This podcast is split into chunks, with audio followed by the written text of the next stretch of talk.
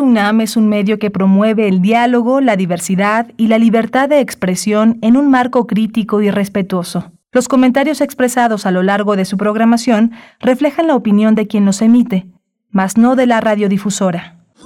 Radio UNAM presenta Primer Movimiento, El Mundo desde la Universidad.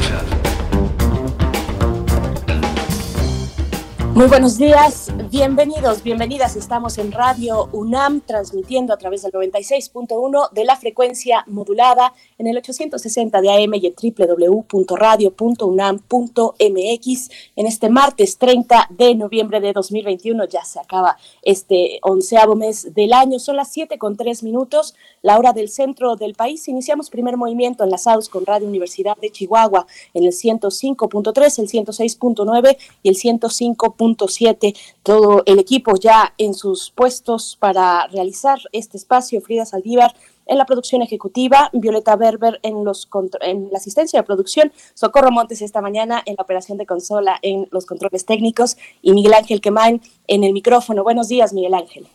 Hola Berenice Camacho, buenos días, buenos días a todos nuestros radioescuchas, eh, gracias por seguir Primer Movimiento, por estar todas las mañanas, quienes lo, eh, lo están, quienes lo logran con nosotros. Hoy vamos a tener eh, el primer coloquio internacional sobre moda, indumentaria y textiles en Iberoamérica.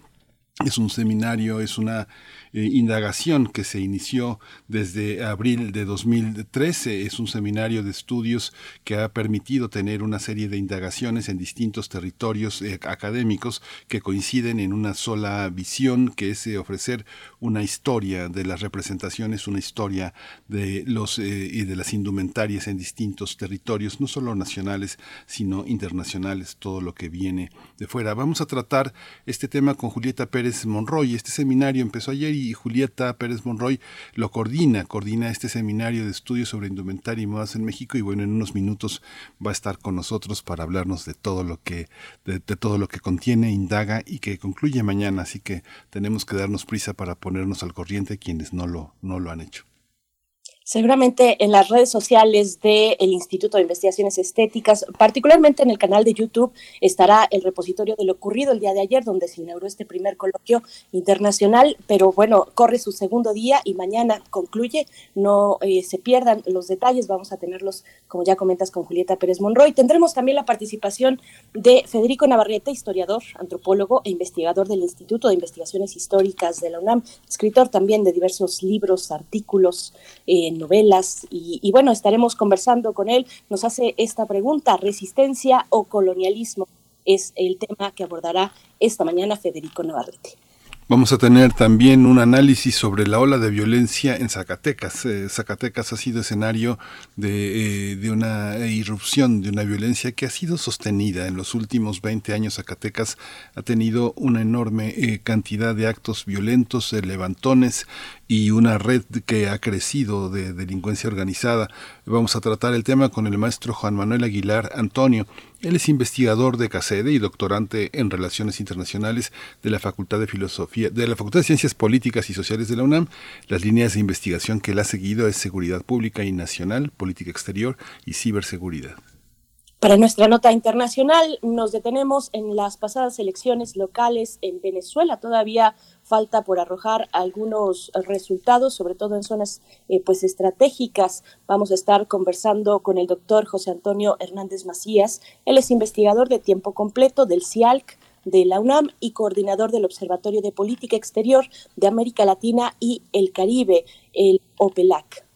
Vamos a tener también eh, la poesía necesaria. Eh, hoy es el turno que me toca proponer y bueno, pues ya está todo listo. Ya está todo listo para la poesía por ahí de las 9.05 de la mañana, poesía necesaria aquí en primer movimiento. La mesa del día, el foro Sonodoc 2021 dedicado a la escucha, a los soportes sonoros, historias sonoras en un futuro posible. Vamos a conversar con uno de sus fundadores, Francisco Godínez eh, Galay, productor, investigador y radialista, organizador de este foro Sonodoc que llega a su edición en 2021 21, pues van a ver los detalles, pero se pueden ir acercando a la página de fonodoc.org porque hay pues muchas sorpresas, muchos eh, pues elementos interesantes que pueden acompañar esta charla que tendremos en la mesa del día. Como siempre, sus comentarios son bienvenidos y los esperamos en nuestras redes sociales, arroba PMovimiento en Twitter, primer movimiento UNAM en Facebook. Nos vamos con nuestro corte informativo, información de COVID-19 a nivel nacional, internacional y también de la UNAM. COVID-19. Ante la pandemia, sigamos informados. Radio UNAM. La Secretaría de Salud informó que en las últimas 24 eh, horas se registraron 53 nuevos decesos, por lo que el número de fallecimientos eh, por la enfermedad de COVID-19 aumentó a 293.950.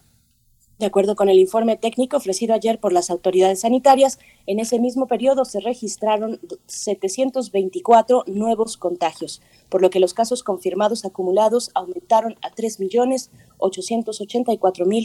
3.884.566 mientras que las diferentes dosis eh, de vacunas aplicadas, las dosis de las diferentes vacunas aplicadas contra COVID-19 suman ya 132.422.896. Los casos activos estimados a nivel nacional por la Secretaría de Salud son 19.919. La Organización Mundial de la Salud, la OMS, advirtió ayer que el riesgo que plantea globalmente la nueva variante Omicron del coronavirus es muy alto. En un informe sobre esta nueva cepa del SARS-CoV-2, la OMS afirmó que, teniendo en cuenta las elevadas mutaciones de Omicron, con potencial de ser más resistente a la inmunización y más contagiosas, el riesgo de que la variante se transmita en todo el mundo es alto. En ese documento, la OMS pidió a sus Estados miembros acelerar la vacunación contra COVID-19 lo antes posible, especialmente entre la población de riesgo que siga sin vacunar. En información vinculada a la UNAM, en el Plan de Desarrollo Institucional 2019-2023 de la UNAM se pone énfasis en acciones para lograr la igualdad y la vida libre de violencia y 80% de sus entidades y dependencias tiene una comisión para la igualdad de género. Así lo afirmó Tamara Martínez Ruiz, coordinadora en esta materia en la Universidad Nacional, al participar en la mesa redonda titulada Acciones por la Igualdad de Género en las Universidades, en ocasión de la Declaración Tolerancia Cero hacia la Violencia de Género en las Universidades, suscrita a la red de macrouniversidades de América Latina y el Caribe. Vamos a tener también recomendaciones culturales en el marco del programa México 500. Este martes se va a realizar eh, una conversación que se llama El retorno de Malinche y la igualdad de las mujeres. Esto está a cargo de la humanista independiente Elisa Queijeiro. Ella es escritora, también narradora, cuentista, poeta. Esta conversación está organizada por la Coordinación para la Igualdad de Género de la UNAM y aborda una revisión de un personaje emblemático en la historia de México, la Malinche, una de las pocas figuras femeninas reconocidas como parte esencial de la conformación de nuestro país. La transmisión será en vivo y estará disponible a las 7 de la noche a través de la página de Facebook de Elisa Queijero. Eh, así la pueden encontrar, Elisa Key en Facebook. Y bueno, nos vamos con música. Antes de decir, bueno, eh, ahora que dábamos las cifras y los elementos eh, sobre COVID-19, pues hoy será una conferencia de prensa, una conferencia matutina del presidente Andrés Manuel López Obrador, pues importante en ese aspecto, desde ayer ya lo anunciaba, eh, pues hay que tener em, atención a lo que se diga esta mañana en la conferencia matutina respecto a esta nueva variante Omicron. Vamos a ir con música, vamos a ir con música a cargo de Bosk, Can't Seem to Hide.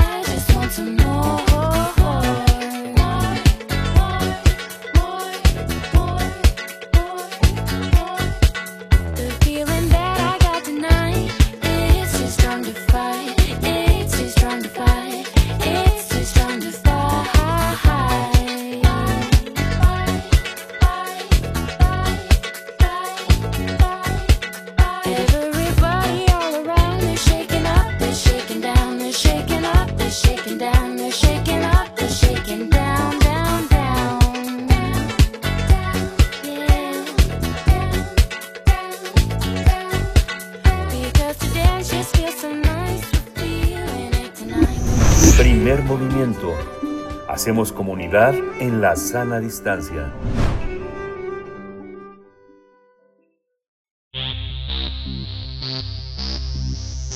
De festivales, ferias y más.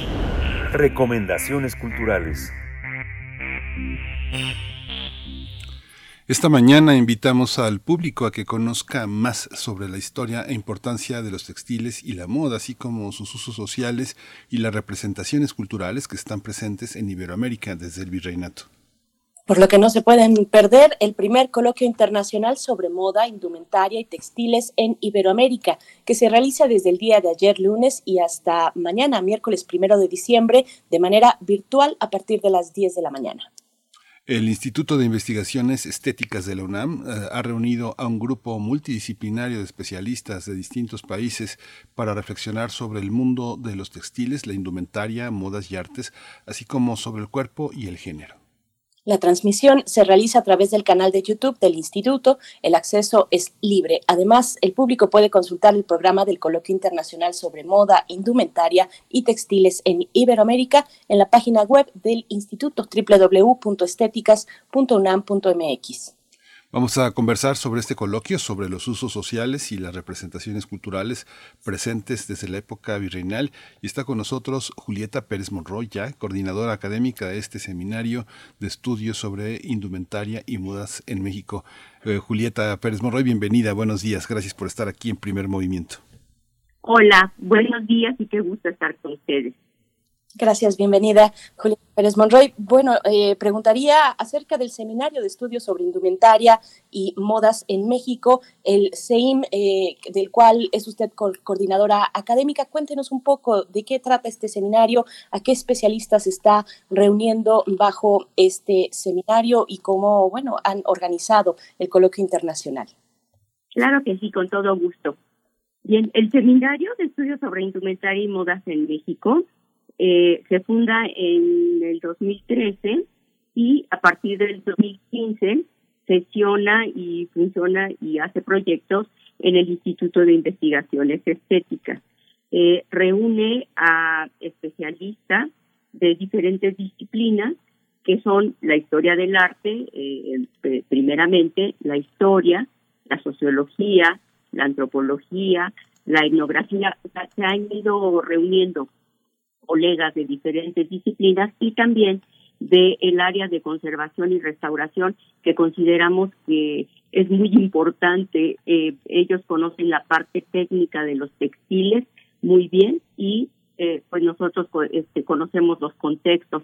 Entonces así hacemos intercambios y nos reunimos digo, antes de la pandemia en la en las, eh, la sede del instituto en la pandemia pues lo hacemos vía virtual donde no solamente comentamos textos, sino que eh, participamos eh, en eventos, por ejemplo, ahora eh, participamos en el seminario Caleidoscopio con el Museo del Chopo, em, hemos participado con la Universidad Iberoamericana en el número de una revista Nierica dedicada a la moda, porque pues bueno, ustedes saben que el tema de la moda no está muy bien vista en la en el sector académico, pero nos hemos dado cuenta realmente de la importancia que tiene eh, para múltiples disciplinas.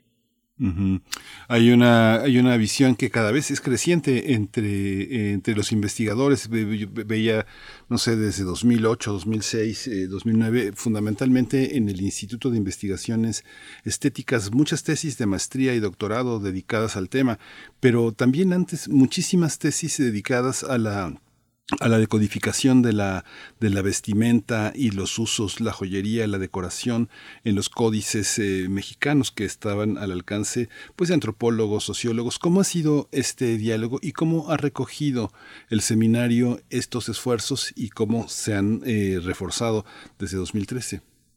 Eh, claro, em, hemos procedido también a investigar tanto publicaciones que se han hecho cuando empezamos todavía eran, y, puedo decir todavía que son pocas las publicaciones en torno a esta temática, digamos que a este eje moda, indumentaria, textiles, aunque un poco más en textiles, por ejemplo, en el área de antropología. Eh, eh, definitivamente los antropólogos lo han estudiado eh, desde el punto de vista de los textiles. Eh, como dices, sí, la, incluso ahora se están haciendo tesis sobre inventaria maya, por ejemplo, sobre la ornamentación.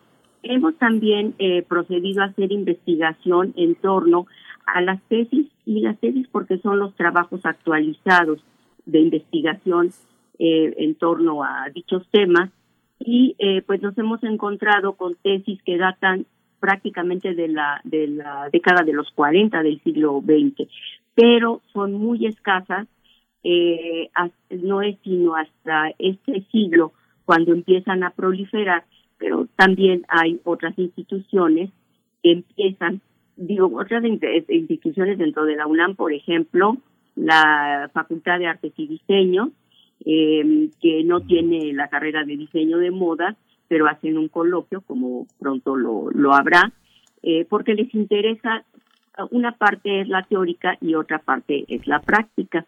Entonces, eh, sí hemos estado indagando lo que se hace en otros países y ahora nos interesa mucho en este coloquio verlo desde el punto de vista de Iberoamérica, o sea, Latinoamérica y España, porque definitivamente eh, los, los países, eh, digamos, europeos, Estados Unidos, países como Francia, como Italia, Inglaterra, eh, pues nos llevan ventaja, o sea, llevan muchos años en esto. Y eh, en el caso particular, eh, cuando hemos empezado a indagar en el seminario, pues nos damos cuenta que son eh, libros pero muy generales, entonces ahora se está multiplicando y también estamos eh, haciendo contacto, estableciendo contacto con eh, compañeros de otros lugares del, propio México, por ejemplo en Guadalajara hubo ayer una, una ponencia al respecto, em, eh, sabemos que se hace de, en Querétaro, eh, entonces bueno, estamos tratando de ver qué tanto se hace, pues también para reunir por un lado e intercambiar eh, las investigaciones. Julieta Pérez Monroy, ¿y con qué enfoque se acerca este coloquio a la moda? Es un arco histórico muy amplio y ya nos comentaba, y también en la misma introducción eh, veíamos que aborda pues desde el virreinato hasta la actualidad y, tiene muchos enfoques. Le, pido que nos comente un poco al respecto, que no todos o no tienen que ser necesariamente frívolos. El, el tema de la moda, el acercamiento desde la investigación, desde la reflexión de tantas áreas, de diversas áreas, ¿cómo es que lo están abordando? ¿Cuál son estos enfoques para acercarse a la moda? Sí, em, qué, interesante em, esto que mencionas eh, sobre la frivolidad, porque justo como acabo de decir hace un momento, en la academia eh, no es no ha estado muy bien visto eh, y esto desde hace décadas lo dijo Gilly Povetsky en El Imperio de lo Efímero. dice, en la academia no está bien visto porque pareciera que es acercarnos a un mundo de frivolidad, pero resulta que eh, la moda, la indumentaria y los textiles eh, tienen que ver con todas las actividades del ser humano. Eh, desde, ¿Por qué? Porque digamos que comienza con la producción y la producción desde las materias primas, los tintes, las telas, los hilos, hasta que se crea la ropa eh, o se crean patrones, por ejemplo, y se y circulan, se distribuyen y también eh, está todo el fenómeno del consumo que también se está estudiando. Ayer se presentó una ponencia precisamente eh, sobre sobre esto, bueno no una sino varias, una mesa quiero decir. Eh, por ese, es por un lado. Por otro lado, eh, desde el poder, desde el, pues también el poder tanto hay una hegemonía de imponer eh, cierta indumentaria, eh, por ejemplo, la occidental, eh, en, la Nueva España en este caso, pero en los virreinatos, porque tengo que verlo de una manera más amplia, eh, como también decía la cuestión, los usos sociales, y los usos sociales tiene que ver, por ejemplo, con esta cuestión de la, de la creación de ropa o de accesorios que están eh, pues prácticamente eh, contaminando eh, también el planeta, están eh, participando en el calentamiento, todo el agua que se necesita, eh, la ropa desechable, por ejemplo, es un gran contaminante. Entonces aquí vienen los temas de la fast fashion, de la slow fashion y de lo que se está proponiendo como el consumo responsable. Entonces tiene que ver con eh, fenómenos y como como dice desde el reinado, pero incluso algunos de los compañeros se fue un poco atrás, a finales de la Edad Media, los talleres de sastre. Entonces, bueno, tiene que ver con todo este mundo, pero tiene que ver también con cuestiones estéticas. Uno dice, bueno, los gustos es algo muy frívolo. No, los gustos puede ser algo impuesto y los gustos determinan gran parte de nuestra vida cotidiana. Eh, entonces, bueno, pues con todo esto tiene que ver, eh, no se liga con el cuerpo. Eh, justamente por eso va a haber una mesa, se la recomiendo mucho, de cuerpo y género, en donde, por ejemplo, va a haber alguna ponencia que se ocupa de la cuestión de la menstruación, porque también en la menstruación ha habido una serie de tecnologías en relación con el cuerpo y una eh, a veces hay ciertas reglas para vestir de cierta manera o no. Entonces, eh, pues de todo eso nos vamos a ocupar, nos estamos ocupando desde ayer. Este doctora, también hay una hay una parte en la que eh, no sé veía eh, trabajos de, de, tesis muy completos, sobre todo los que tienen que ver con esta visión francesa de las artes eh, decorativas, que es un territorio que ha abonado muchísimo a este, a este tema. Pero en, en, el marco de las artes decorativas, en el siglo XX, justamente, hemos tenido a finales del siglo XX y a lo largo de este siglo eh, eh, una irrupción de muchísimos artesanos que trabajan con piedras que semi preciosas y algunas piedras que son de bisutería, la, la, este, la llegada también de nuevos artesanos, joyeros independientes que trabajan eh, bajo esta estética como lo hizo, este, por ejemplo, eh, toda la joyería francesa que tiene una enorme tradición también entre ciertas clases sociales eh, latinoamericanas que tienen nostalgia por el oro de Colombia y el oro blanco, toda esta parte. ¿Cómo se, cómo se incorpora estas tradiciones, estos estudios sobre el piercing, el tatuaje? El tatuaje, digo, hay gente que se, titúa, se, se tatúa pantalones, ¿no? Se tatúa medias, se tatúa bolsas en el pecho. ¿Cómo, cómo se ve, cómo se lee esto dentro del mundo académico contemporáneo? ¿Son, son expresiones que tienen lugar en el análisis académico? Sí, claro que sí. Eh, el tatuaje, eh, digamos, vamos hacia, hacia la parte de la intervención del cuerpo. Eh, el tatuaje es una forma de intervenir y de modificar el cuerpo y hay algunas formas de modificar el cuerpo que dentro de ciertas formas de vida son necesarias. Por ejemplo, cortarse las uñas, por ejemplo, cortarse el cabello. Ya la parte estética dirá de qué manera se corta el cabello o se corta las uñas. También todo el tema del maquillaje, que pues prácticamente existe desde la prehistoria.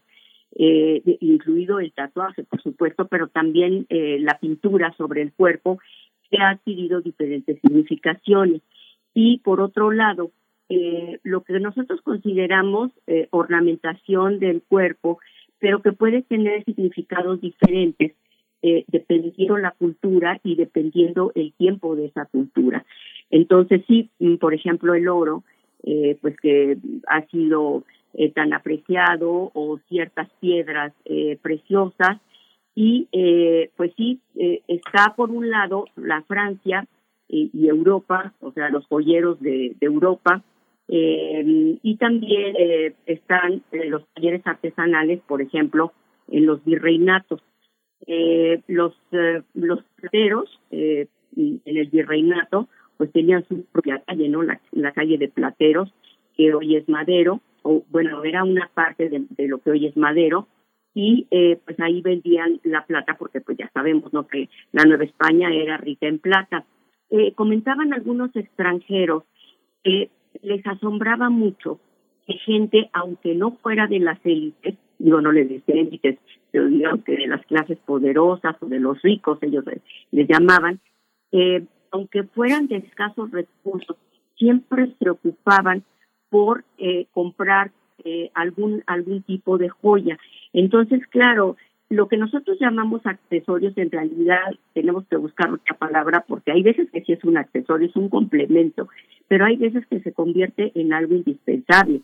Hay testimonios, por ejemplo, en el pensador mexicano, en el, periódico me refiero, el de Joaquín Fernández de Lizardi, él dirigió, donde dice cuando faltaba algún elemento eh, dentro de la indumentaria, por ejemplo, por, porque alguna ya cayó en desgracia económica, que casi preferían no salir de casa a lucir pobres. Entonces, claro, de todas maneras, la pobreza estaba muy extendida, pero incluso pobres, que, este, como se les eh, denominaba, eh, se preocupaban por adquirir una joya, porque también es parte de la, de la cuestión de la personalidad, de la obtención, y por eso también eh, hay estudios eh, en la psicología, hemos hablado de las ciencias sociales, pero también la psicología se ha ocupado del ornamento, de eh, el tatuaje, de em, los, los, lo que llamamos accesorios, las joyas, por ejemplo, lo que decía, o incluso el zapato, que también ha tenido hasta una connotación sexual. Me quedo pensando también en esta obra eh, muy importante de la distinción de, de Bourdieu, eh, eh, esta violencia simbólica como una de las características del gusto, pero me detengo y, me regreso un poco a lo que comentaba Julieta Pérez Monroy respecto a las temáticas muy vigentes que tienen que ver con los estudios de género y, en general sobre los cuerpos diversos, el mandato de la esbeltez, por ejemplo, los cuerpos heteronormados, ¿cómo, cómo aborda este eh, coloquio internacional moda, indumentaria, textiles en Iberoamérica? Pues estas cuestiones que son muy amplias, muy diversas y que están en este momento además pues en una revisión eh, interesante con propuestas interesantes que vienen pues desde de distintos eh, grupos, muchos de ellos jóvenes que han decidido pues marcar una pauta distinta con respecto al género y la, indumentaria.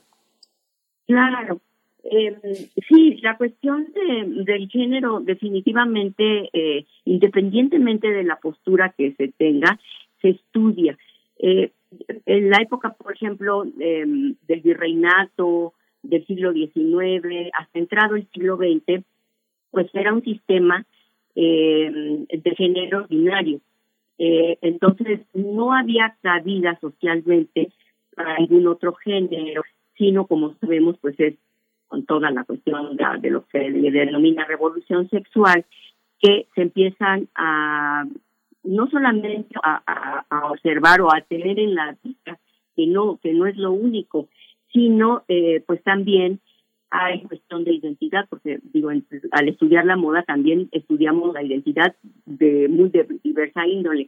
En el caso del género, eh, en el sistema binario eh, hay una un interés de, digamos que tanto del sistema que llamamos patriarcal, em, eh, podríamos ir por distinguir claramente el traje femenino del masculino, no debe haber equivocaciones, aunque también algún tipo de joya o algún tipo de eh, sombrero, por ejemplo, a lo mejor podría eh, ser equiparable, pero de todas formas se tiene que distinguir claramente eh, a los dos géneros. En cambio, en, en décadas recientes, digo, hablo de 50 años para acá, pero a veces se hace un proceso, además es igual, ¿no? Porque depende, depende de qué parte del mundo tratemos, eh, bueno, consideramos que era muy importante incluir esta, este tema eh, justamente en, eh, en el coloquio, porque eh, pues vamos a ver desde reflexiones acerca de esa perspectiva de género, con toda esa diversidad que hay. Em, los jóvenes están muy interesados, hay jóvenes, jóvenes estudiantes que no solamente les interesa lo distintivo el LGBTQ o todas las letras que le quiera agregar, eh, sino eh, también, eh, por ejemplo, el vestuario teatral incorporado a la vida cotidiana, eh, están muy interesados en lo que en lo que se hace en Oriente, en Japón, esto del, del drag, por ejemplo, de las exageraciones, lo que le llama el drag queen, eh, en el coloquio no vamos a tener estos temas porque todavía no encontramos especialistas, eh, digamos, en el ámbito eh, latinoamericano, justo también este porque también para ver, bueno, ¿qué estamos haciendo estos países? Ahora nos vamos a reunir cinco países, pero es el primer coloquio, esperemos que en los siguientes años se enriquezca esto. Eh, pero también, eh, por ejemplo, la, la, el género, eh, por ejemplo, las mujeres y la, y la educación o el género y las emociones que se han estudiado, eh, por ejemplo, en la UAM, tenemos una invitada de la UAM muy destacada que ha estudiado mucho el género en relación con eh, la cuestión de las emociones, o también eh, visto el cuerpo eh, vestido desde la cuestión política, eh, por ejemplo, eh, la, la colega que va a participar eh, tiene estudios muy interesantes eh, por ejemplo, a partir del golpe de Estado en Chile del 73, y cómo viene una tendencia que no solamente se queda en Chile, la vivimos en, gran parte de Latinoamérica, la ropa, eh, por ejemplo, andina, eh, la música andina, acompañada de, porque también la ropa y la moda no están solos, o sea, son parte de una cultura en donde tiene que ver formas de pensamiento, imaginario, pero también otras expresiones artísticas como teatro, música, etcétera. Entonces, bueno, eh, ahora solamente tenemos cuatro ponentes, todas las mesas de hecho tienen cuatro ponentes, pero es como eh, abrir la puerta, ver qué hay, ver qué estamos haciendo, ver qué nos falta, esa sería la idea de también del coloquio eh, en materia de género y en todos los demás temas que tratamos. ¿Y qué tanto eh, se están eh, los, los, académicos, el mundo que reflexiona, ahora que menciona el ámbito de la diversidad sexual, que muchas de las prendas son no, no son están muy en la, en la, coyuntura eh, de, del uso eh, de ciertas eh, figuras, sobre todo de la, de la cultura pop, pero pienso, por ejemplo, hay una serie de, las, las, tiendas más interesantes, más potentes en Puebla, por ejemplo, que también tiene una gran tradición y justamente Puebla tiene una tradición conservadora en el vestir que contrasta con muchas innovaciones que hay pues en las nuevas tiendas, en los nuevos diseñadores, pasa lo mismo en Guadalajara Guadalajara, que tiene, no sé, pensar en una tienda que está en Lafayette y, y tianguis como el Baratillo y cultural, el tianguis el Baratillo que tiene de pronto piezas interesantísimas, que está ahí en la Plaza Benito Juárez, no sé si lo ubica, en la Avenida Washington, ahí en 16 de septiembre.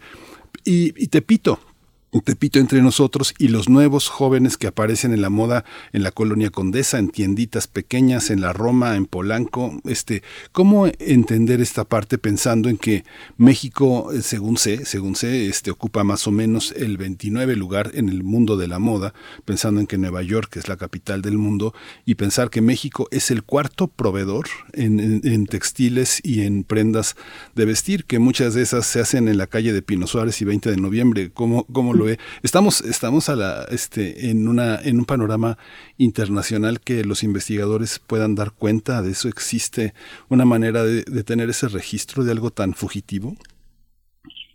Sí, eh, bueno, ahí hay prácticamente todo en realidad. Uh -huh. Se ha comentado, se comenta, por supuesto, ha surgido en la discusión eh, con información empírica más que nada. Eh, todavía eh, hay muchísimo que estudiar eh, en México y en América Latina. Y eh, hablo, de, hablo de los jóvenes de estudiantes porque, bueno, tenemos cursos eh, en la licenciatura y en la y en maestría, eh, tanto por parte del Instituto de Investigaciones Específicas y de la Facultad de Filosofía y Letras, donde ya estamos empezando a trabajar esto y pues vemos que sí hay mucha inquietud de los jóvenes. Por ejemplo, eh, sí tenemos en el seminario quien está estudiando la ropa de segunda mano, por ejemplo. Entonces, eh, no necesariamente tiene que ser la ropa usada que se va a transmitir, sino una ropa que, por ejemplo, no se vendió y que llega a las patas de ropa a ciertos lugares.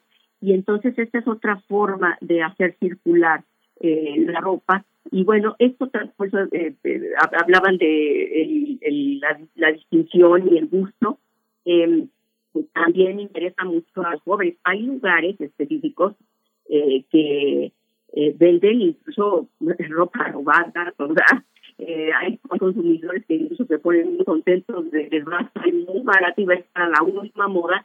Eh, digo, lo, así como que lo, lo robado es lo de menos. Entonces, este es, justamente parte de los usos sociales eh, del amor y la indumentaria. Y eh, también hemos eh, comentado bien con formación empírica eh, mm, eh, uno de nuestros compañeros que se dedica justo a este a este tema eh, las en las tiendas que se abrieron y bueno de, de, dos, de dos pueblos no Tepito y la Condena pero sí cuando eh, esta fenómeno de gentrificación en la Condesa desaparecieron eh, tiendas y nuevamente las las, las en los y de repente como que se diluyeron un poco y eh, pero también eh, jóvenes me comentaban que pues sí ellos ellos van a ir su ropa a, a Tepito porque ahí van a encontrar eh, digamos que de acuerdo con los gustos ahí podría encontrar lo que se acomoda a su gusto o descubrir o van también en plan de descubrimiento. Entonces sí, es muy interesante, por eso es importante, como decía, tiene que ver eh, prácticamente con todos los aspectos de la vida, desde lo económico hasta lo imaginario, los gustos, etcétera, de tal manera que por eso abordamos eh, la temática como sistemas del amor. Hay una pregunta eh, especial en, el, eh, en la audiencia a través de redes sociales. Nos dice Héctor Espinosa, ¿qué opinan de la apropiación cultural de las marcas, de la moda actual y del fenómeno del street art en la moda urbana y la incapacidad que tiene el público adolescente que hacen filas para comprar una playera o el nuevo tenis de edición limitada. Bueno, ahí esta cuestión de la apropiación cultural donde eh, las marcas ya desde hace un tiempo, pues algunas se han salido por la tangente de hacer un homenaje, eh, pero ¿cómo está esta cuestión? ¿Cómo se aborda desde el coloquio? Eh, tal vez desde el tema del registro de la propiedad intelectual de ciertos bordados, de ciertos textiles. En el caso de México, pues hay muchos ejemplos que abordar, pero ¿cómo, cómo lo, lo miran desde este primer coloquio internacional, Julieta Pérez?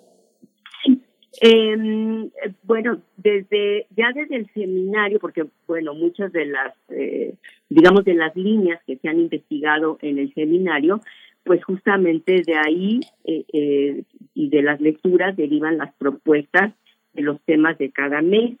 Entonces, se ha puesto en la mesa de discusiones eh, justamente este tema de apropiación, donde eh, con toda honestidad hay mucha discusión eh, incluso eh, digamos que se ha llevado a otros foros. Creo que estamos de acuerdo en que eh, la, la apropiación así como en la en, los, eh, en la época contemporánea por marcas de renombre de moda de casas de moda sin dar ningún crédito digo nos da mucho gusto que se inspire eh, en las comunidades indígenas o mestizas, en sus modos coactivos o en sus tejiles. Eso nos da mucho gusto que, que, sea inspiración, pero eh, no se da un intercambio. Es como los derechos de autor, es como cualquier propiedad eh, intelectual o lo que antes eran las patentes, pero como no tienen patente, eh, pues pensamos que debe haber intercambio más equitativo eh, entre las grandes marcas, no quiere decir que no la lleguen a utilizar, pero entonces eh, sí tienen que entrar en contacto. Lo que pasa es que esto no está eh, reglamentado, eh, digamos, con toda puntualidad. Entonces, eh, por eso vemos algunas marcas que toman los diseños y que pues prácticamente no dan ningún crédito, no menos dan algún tipo de de remuneración como derechos de autor a algún tipo de comunidad. Entonces, creo que estamos de acuerdo en que las relaciones deben ser más equitativas, pero aquí compete a muchos actores, o sea, compete a los, a los gobiernos, eh, compete también a los eh, propios eh, sujetos que participan en esto. Hay que generar más conciencia también en el, en el público consumidor eh, pero sí estamos en eso, lo que pasa es que también ahí hay todo un mundo que investigar y los investigadores también podemos aportar justo porque estamos haciendo comparaciones y podemos aportar eh, también eh, hacia dónde, o eh, digamos que para dar alguna orientación. Eh, este, creo que así lo podemos hacer. Pero es un tema muy, muy importante. Ese, ese es uno de los temas que más nos interesa. Aunque, por, por otro lado, están, por ejemplo, las escuelas de diseño de moda y hay alumnos, bueno, cuando hemos hablado con ellos, nos dicen, bueno, pero los maestros, como estamos en una escuela de diseño de modas o de diseño en general, nos dicen que tomemos eh, como inspiración los modelos eh, justamente culturales de México. Entonces los tomamos, pero resulta que luego se convierten en apropiación cultural. Entonces, eh, pues por eso es complejo, o sea, no no es nada, no es algo, digamos, eh, dicotómico, están los diseñadores que eh, roban las ideas, eh, eh, no, no dan la, la, remuneración o el reconocimiento siquiera, hay eso, pero hay más también. Entonces, hay veces que, pues, no sé, por ejemplo, en Tenango, que se tuvieron que poner a hacer estos, estos diseños que son tan famosos, porque justamente su economía local eh, cayó tanto que tuvieron que hacer otra otra otra cosa, ¿no? Entonces, y se han vuelto muy famosos. Eh, entonces, es muy complejo, hay que entrarle, y definitivamente yo creo que como académicos tenemos una responsabilidad ahí. Sí, pues muchísimas, muchísimas gracias. Eh, continúa hoy la, la, tercera mesa. Mañana concluye eh, el seminario. La clausura es a las 14.10. Hay que seguir la transmisión a través del canal de Facebook de estéticas.unam.mx. El seminario tiene su propia transmisión. Ha sido muy interesante seguir estas, eh, seguir estas mesas. El canal, el canal es el del Instituto de Investigaciones Estéticas de la UNAM. Así que bueno, pues vamos a seguir trabajo tan tan importante, toda la capacidad de dirigir tesis, de generar, de generar conocimiento. Le agradecemos muchísimo uh, este Julieta Pérez Monroy, coordinadora académica del Seminario de Estudios sobre Indumentaria y Modas en México, que se haya dado el tiempo con todo lo que tienen encima de hablar con nosotros y de hablar con nuestros radioescuchas, que son lo más importante. Muchas gracias. Claro, lo más, muy, muy importante. Muchísimas gracias y les esperamos a todos eh, para sus preguntas, para sus comentarios, para sus eh, cuestionamientos, para que sea esto algo muy fructífero. Muchas gracias. Muchas, gracias. Hasta pronto. Bien, pues ya está Federico Navarrete en la línea. Vamos directamente a otras historias de la conquista. Primer movimiento. Hacemos comunidad con tus postales sonoras. Envíalas a primermovimientounam.gmail.com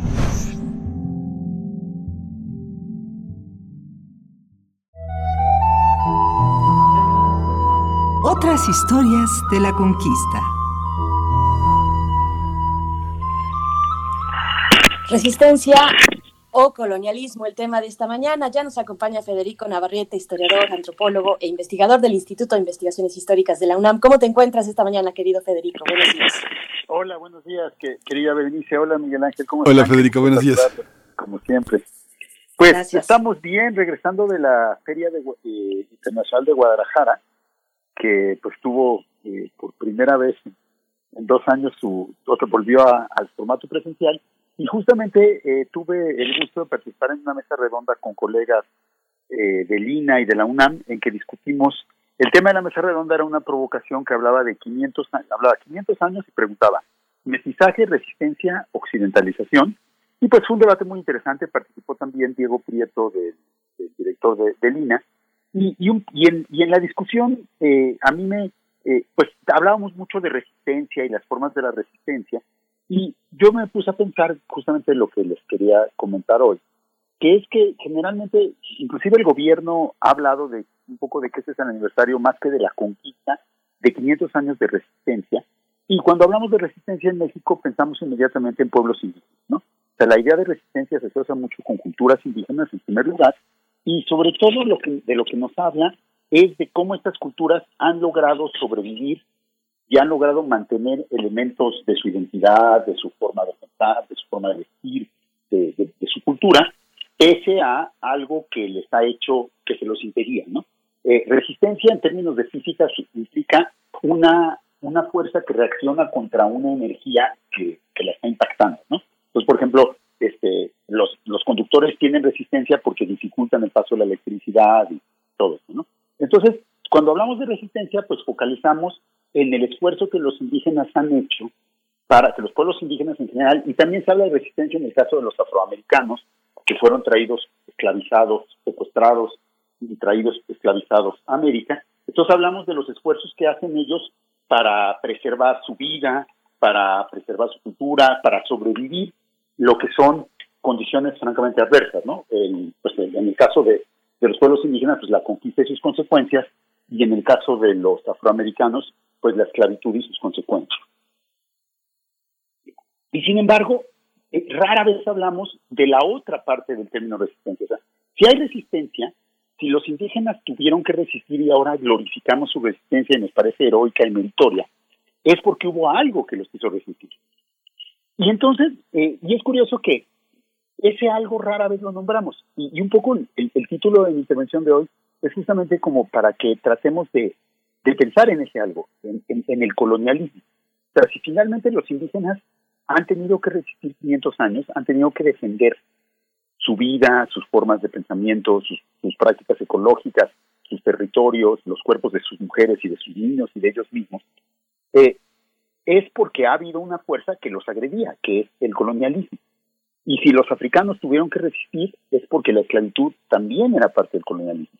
Entonces, eh, es curioso cómo eh, heroizamos a los indígenas como los que resisten y hacemos de la resistencia indígena, una, una épica, es decir, algo de lo que debemos estar orgullosos y los pueblos indígenas y su resistencia, pero no hacemos la misma autocrítica con las razones que los han hecho resistir, que sería el colonialismo. Y digo autocrítica porque justamente muchos de aquellos que celebran la resistencia indígena, en realidad son parte de sistemas y aparatos colonialistas que son los que obligan a los indígenas a resistir. El ejemplo más obvio es el gobierno actual de nuestro país, pero eso valdría para cualquier gobierno de México. ¿eh? No, no, es una cosa específica de este partido y de este presidente, sino todos los estados de México, todos los gobiernos de México desde el siglo XIX, desde la llamada independencia de nuestro país, han sido gobiernos colonialistas. Es decir, han sido gobiernos que han marginado a los pueblos indígenas, que han desconocido sus lenguas, que se han negado a respetar sus culturas, que los han despojado de sus territorios, que les han impuesto formas educativas ajenas a las suyas, que les han impuesto formas médicas y de salud que no eran las de los pueblos indígenas, que les han hecho un montón de políticas, una, en todos los aspectos de la vida, han buscado que los indígenas dejen de ser indígenas. Ese fue el objetivo de los gobiernos mexicanos hasta los años 80 del siglo XX. ¿no? Y entonces, eso es el colonialismo. Entonces, si ha habido resistencia indígena es porque los estados mexicanos han sido colonialistas. Y el día de hoy, el Estado, el gobierno que celebra 500 años de resistencia indígena, que me parece pues mejor término que 500 años de hispanismo, desde luego, pero, de todas maneras, ese gobierno no reconoce el propio colonialismo que persigue con los indígenas, que serían los megaproyectos, que serían estas ideas de desarrollo que no son las que surgen de las comunidades, sino que se imponen desde afuera de acuerdo a valores capitalistas y nacionalistas que no son necesariamente los que tienen muchos miembros de las comunidades. Algunos sí y participan y otros no, pero en todo caso nunca o rara vez se toma en cuenta la opinión de los que Entonces, digamos que si, que si sigue habiendo resistencia indígena 500 años después, es porque sigue habiendo colonialismo 500 años después. Y, sí, y entonces, pues sí es hipócrita que los gobiernos mexicanos que practican el colonialismo activamente, aunque digan que no, celebren la resistencia indígena y no hagan un examen justamente del colonialismo que practican. Y creo que eso es algo que, que no solo es asunto de, del gobierno, de, del presidente, del de, aparato de gobierno, sino también, por ejemplo, en la academia. O sea, los académicos hablamos mucho de resistencia indígena, pero también hasta qué punto nuestras prácticas, nuestras relaciones con los, con los pueblos que estudiamos, o que estudiamos, para la idea de que nosotros estudiamos esos pueblos, en vez de que vamos a aprender de ellos y construimos conocimiento juntos, ya es una relación colonial. La idea de, este, o, hay otros académicos que ahora han dado eh, en la flor de negar que hay indígenas. Dicen que la categoría de indígena eh, es una invención hecha desde el colonialismo justamente y que por lo tanto no hay verdaderas identidades indígenas y las movilizaciones de los pueblos indígenas tienen algo de falso porque están reivindicando una identidad que no existe. E, ese tipo de, acciones son claramente colonialistas porque es negar la capacidad que puedan tener los indígenas de definirse a sí mismos, negar su subjetividad y en, en último caso negar su existencia. Y pues eso es, digamos que, eso es llevar a, a su extremo el proyecto colonial. Y el proyecto colonial de alguna manera buscaba sobre todo el colonial mexicano, el, México independiente, buscaba hacer desaparecer a los indios, pues los académicos que dicen que los indios nunca han existido porque son invento de Occidente y del gobierno mexicano, pues claramente están reproduciendo el discurso colonial y llevando un extremo radical. Entonces, yo propondría que a lo mejor podríamos, digo, ya para terminar esta intervención y escuchar sus comentarios, este, yo propondría que a lo mejor podríamos hablar de 500 años de resistencia y 500 años de colonialismo de resistencia y colonialismo, que es lo que, que, es la relación realmente. O sea, no podemos hablar de resistencia sin colonialismo y desde luego no podríamos hablar de colonialismo sin resistencia y que y que nuestra conmemoración no solo nos toca celebrar que los indígenas hayan resistido, y como siempre recuerdo lo que dice Yasna de Aguilar de que resistir es muy cansado, sino creo que la mejor manera de conmemorar sería más bien que las personas que estamos pues en la academia, en la cultura, en la cultura con mayúscula, la que se cree mejor que las demás culturas, en este, en, el gobierno, examinar, en vez de ver, ay, qué, grandes indígenas que resisten, ¿por qué no hacemos un, un autoexamen de nuestro colonialismo? Y a lo mejor si dejamos de ser tan colonialistas, los indígenas ya van a tener que resistir menos y podremos por fin tener una relación de convivencia respetuosa 500 años después de, de habernos conocido. Pues, ya. Así es, querido Federico. Bueno, además de lo que eh, pueda comentar Miguel Ángel Quemain, yo me quedé pensando en estas formas en las que todos participamos, todas participamos como sociedad en general en esta lógica de eh, colonialismo eh, y que nos puedas comentar sobre cómo romantizamos y pensamos en los pueblos indígenas como, como menores de edad, como ingenuos, eh, esas formas que son sutiles de una mentalidad que persiste desde el, colonialismo. si nos puedes dar un comentario respecto de cómo participamos todos en conjunto en, en esas prácticas y en esa lógica y en esa mentalidad. Eso me parece un, un, excelente ejemplo, ¿no? La, una manera colonialista de ver a los pueblos indígenas es idealizarlos decir son inocentes, son como niños, o también por el otro lado, el, indígena como el buen ecologista, aquel que vive en armonía con la naturaleza, también es una idealización y tiene, y como toda idealización, pues coloca al idealizado, lo deshumaniza, ¿no? Ya que lo ponga hacia arriba o lo ponga hacia abajo, el hecho es que no lo vemos como un igual, ¿no? Y en ese sentido, pues reproducimos la relación colonial, que es justamente no ver como iguales a nuestros semejantes. Un ejemplo de colonialismo clarísimo es esta exposición que hubo original, esta exposición como desfile de modas de costura de, de textiles indígenas, presentándolo como si fueran patrimonio de todos los mexicanos con esta falsa ideología del mestizaje. Y entonces como abrir el campo para el despojo de las tecnologías y de la, y de la estética textil indígena para comercializarla y, mucha de la gente que la comercializa en realidad está estableciendo relaciones colonialistas con los indígenas. Está robándole sus ideas, está lucrando de su talento. Entonces, hay mucho, en muchos de los indigenistas, de la gente que pretende defender a las culturas indígenas, hay mucho colonialismo Hay una visión, Federico, también que hay una, eh, junto a los discursos de la resistencia y también los discursos de la victimización, justamente elaborados por las mismas personas o por sectores de grupos de personas que resisten. ¿Cómo, la, cómo, cómo, cómo es esa historia? ¿Cómo eh, se pasa de un discurso de la victimización al discurso de la apropiación y del empoderamiento? Eso eh, pasa de una manera heterogénea en el mundo indígena que mira hacia atrás o que mira o que se miran a sí mismos como negocios, como pasa también en el mundo este de las reservaciones en Estados Unidos, ¿no? Sí, allí hay una es una eh, lo de la victimización sí es es como el es el lado oscuro de la idea de resistencia, ¿no? Porque es otra vez presentar a los indígenas como, eh, como otra vez como de alguna manera impotentes, como seres indefensos que reciben agresiones y no pueden responder. Y siempre detrás de una víctima tiene que haber un salvador, ¿no? Entonces muchos de los que hablan de victimización en realidad asuman, toman la posición de salvadores. Y pues digo, el salvador blanco por excelencia fue para Bartolomé de las Casas, y desde hace 500 años ha habido una sucesión de gente que blanca, digamos de tradición occidental, que se creen que van a salvar a los indígenas Entonces, la, digamos, la tradición de los salvadores este, blancos es muy fuerte. Yo creo que más bien el, discurso de resistencia de los indígenas no es tanto de victimización, ¿eh? hay que decirlo, es más bien de, de, fortaleza y de continuidad en el tiempo. Sin embargo, es muy fácil que desde afuera nosotros lo veamos como victimización. Y por otro lado, yo creo que eh, también eso se ve en los movimientos feministas más contemporáneos, eh, hay un, que haya movimiento de defensa de, los, de las víctimas y que haya un movimiento de defensa contra la violencia no necesariamente es caer en la victimización.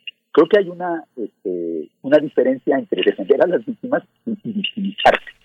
Y creo que es, una diferencia sutil, pero creo que es muy importante este, reconocerla porque algo me dice que en el siglo XXI que va a haber, pues todo parece indicar que va a haber pues, grandes disrupciones por el cambio climático, ya las está viendo por el COVID y por, por, pues, por los conflictos, por el racismo, por todas las cosas que están pasando, va a haber muchas víctimas en el siglo XXI. Y esas víctimas se van a tener que defender, van a tener que defender sus vidas. ¿no? Como las feministas de alguna manera están defendiendo sus vidas eh, en el México de hoy, eh, también pues, va a haber muchos grupos que van a estar en esa misma situación. Y entonces pues, va a haber una política de las víctimas y justamente vamos a tener que distinguir entre la victimización, con todo lo que implica como de colocarlas en un lugar de impotencia, con, con la verdadera movilización de las víctimas, que es una cosa completamente diferente. Pues Federico Navarrete ya nos dieron las ocho y bueno, es un tema que tendremos que seguir porque bueno, vienen, vienen muchas cuestiones que no solo van a poner en la actualidad de los 500 años, sino de que, sino el futuro, sino estamos mirando a los 30 en ese campo de megaproyectos. Así que pues tu presencia es indispensable en este espacio universitario que has creado y que es indispensable para quienes trabajan y hacen eh, de la producción de conocimiento su vida de todos los días. Muchas gracias, Federico Navarrete. Gracias, Miguel Ángel. Gracias, Berenice. Gracias. Nos despedimos de la radio eh, universitaria de Chihuahua. Nos escuchamos mañana de 6 a 7, de 7 a 8 en el horario de la Ciudad de México. Quédese con nosotros, quédese aquí en Radio UNAM.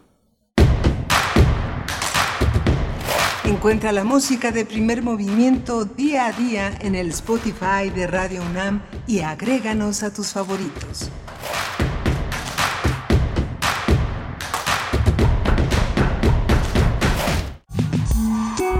Vamos a tomar las ondas con la misma energía con que tomamos las calles. Vamos a desmontar los armarios. Vamos a deconstruir el patriarcado. Y sí, lo vamos a tumbar. Violeta y Oro. Todas las voces. Violeta y Oro. Todos los domingos a las 11 de la mañana por Radio UNAM. Radio UNAM. Experiencia sonora. ¡Alto! Esto te interesa. ¿Ya te enteraste que durante todo noviembre podemos dar nuestra opinión sobre el cuidado del planeta, nuestros derechos y nuestro bienestar? Sí, el INE nos invita a participar en la consulta infantil y juvenil 2021. Por primera vez, de forma digital. O en las casillas instaladas.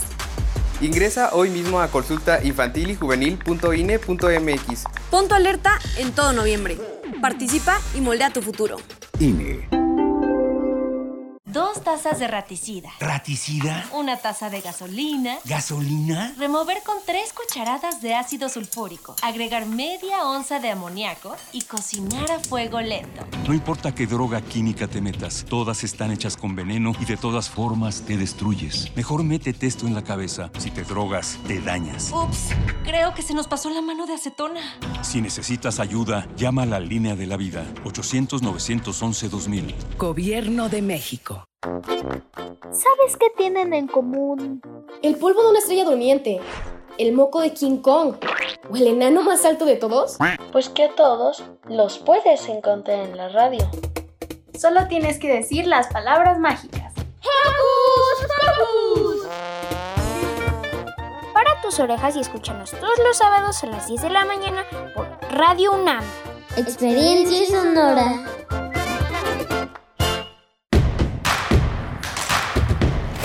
Síguenos en redes sociales. Encuéntranos en Facebook como Primer Movimiento y en Twitter como arroba PMovimiento. Hagamos comunidad.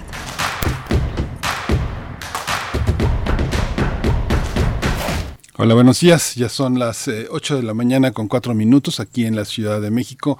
Le doy la bienvenida a nuestros eh, colegas, amigos de la radio Nicolaita, la radio universitaria allá en Michoacán, en la ciudad de Morelia, que se expande a todo un horizonte frente al Pacífico. Estamos, eh, Socorro Montes está en los controles técnicos hoy, esta mañana, Frida Saldívar en la producción ejecutiva, Violeta Berber en la asistencia de producción y mi compañera Berenice Camacho en el micrófono del otro lado. Berenice, buenos días. Buenos días, Miguel Ángel Quemain. Buenos días a nuestra audiencia, quienes desde temprano están aquí en Radio UNAM y también a la radio Nicolaita, que estaremos con ustedes durante la siguiente hora y vamos a tener pues distintos contenidos, pero, pero antes, antes eh, solamente eh, pues detenernos, detenernos un poco en redes sociales, dice Rosy Laura, imperdible eh, en mi querido primer movimiento, una reflexión crítica importante, coincido con el doctor Federico Navarrete, hacer un autoanálisis de nuestro propio colonialismo, revisar esa idealización y la idea romántica de ver a los pueblos indígenas como desprotegidos para ayudarles como si fueran impotentes, nos dice Rosy Laura. Muchas gracias. Igual Héctor Espinosa, qué interesante los temas de apropiación cultural o colonialismo. Bueno, sin querer, eh, pues precisamente durante la hora pasada tuvimos esta conversación, eh, sin querer reunimos, digamos, dos temáticas que se cruzan en algún punto con Julieta Pérez Monroy eh, del Instituto de Investigaciones Estéticas donde coordina el Seminario de Estudios de Indumentaria, pues hablábamos de este primer coloquio internacional sobre moda, indumentaria y textiles en Iberoamérica, que tiene todo que ver con la resistencia y el colonialismo. En este caso, pues desde las grandes marcas, desde la gran moda que se ha apropiado en muchos ejemplos que podemos revisar de eh, pues los materiales y lo que se realiza en, los pueblos originarios, los textiles, los bordados. Hay, y tú hablabas, Miguel Ángel, de distintas tesis. Yo recuerdo una, no, no estoy tan segura si es de Puebla o Zacatecas, eh, por ahí, de Puebla eh, o de, sí, de Zacatecas. Eh, donde una, una joven universitaria pues hacía precisamente su tesis sobre el bordado y la apropiación cultural eh, de, grandes marcas. Así es que, bueno, también Federico Navarrete nos hablaba desde una perspectiva de cuestión colonial y de cómo atendemos a los pueblos indígenas en momentos donde se eh, conmemoran estos 500 años de resistencia y también de colonialismo, Miguel Ángel. Sí, ha sido muy interesante el trabajo que se ha hecho ya desde hace muchos años en nuestra universidad. Muchos profesores desde la carrera de sociología, eh, de antropología, han trabajado eh, todos estos eh, todos estos temas que pues han sido fundamentales para entender el desarrollo de las representaciones. Hay toda una colección en el archivo de notarías, en el archivo de este histórico de Puebla, en el archivo general de la Nación, muchas colecciones de particulares. Hay colecciones de sombreros, de chamarras, chalecos, de calzado. Hay una y el Museo Franz Mayer que ha sido también uno de los depositarios, uno de los repositorios también de todo este coleccionismo que Franz Mayer donó al pueblo de México y que es uno de los eh, acervos pues muy muy importantes sobre, sobre este tema, ¿no?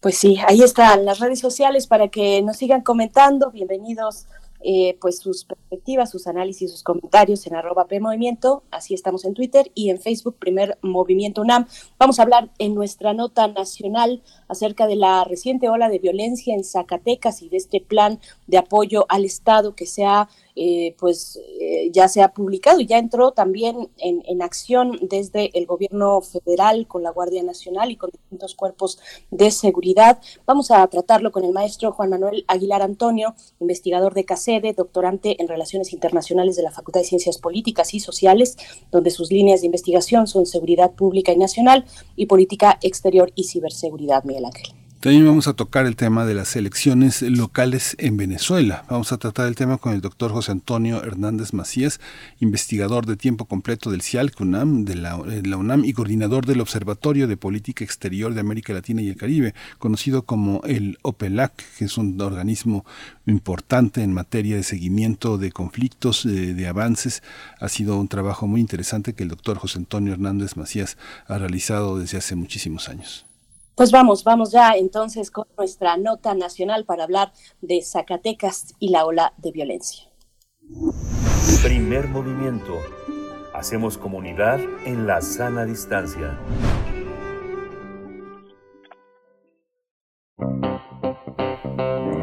Nota Nacional. Zacatecas continúa con una ola de violencia que viene de décadas atrás, al grado que en las últimas semanas se han observado diversos cuerpos colgados sobre puentes en varios municipios de la entidad. Este sábado se registraron un par de tiroteos que dejaron ocho hombres muertos cerca de la localidad de Valparaíso, en la frontera con el estado de Jalisco. De acuerdo con reportes de las autoridades, los cárteles de Jalisco Nueva Generación y el de Sinaloa se disputan el territorio, por lo que en los últimos tres años los homicidios en Zacatecas han incrementado en un 128%. Tan solo en lo que va del año se han registrado más de 1.200 homicidios. De acuerdo con los expertos, Zacatecas es territorio codiciado porque conecta con otros nueve estados de México. Su posición privilegiada en materia geográfica hace que sea ideal para que las operaciones de las organizaciones criminales que trafican con droga y otras mercancías ilícitas se realicen.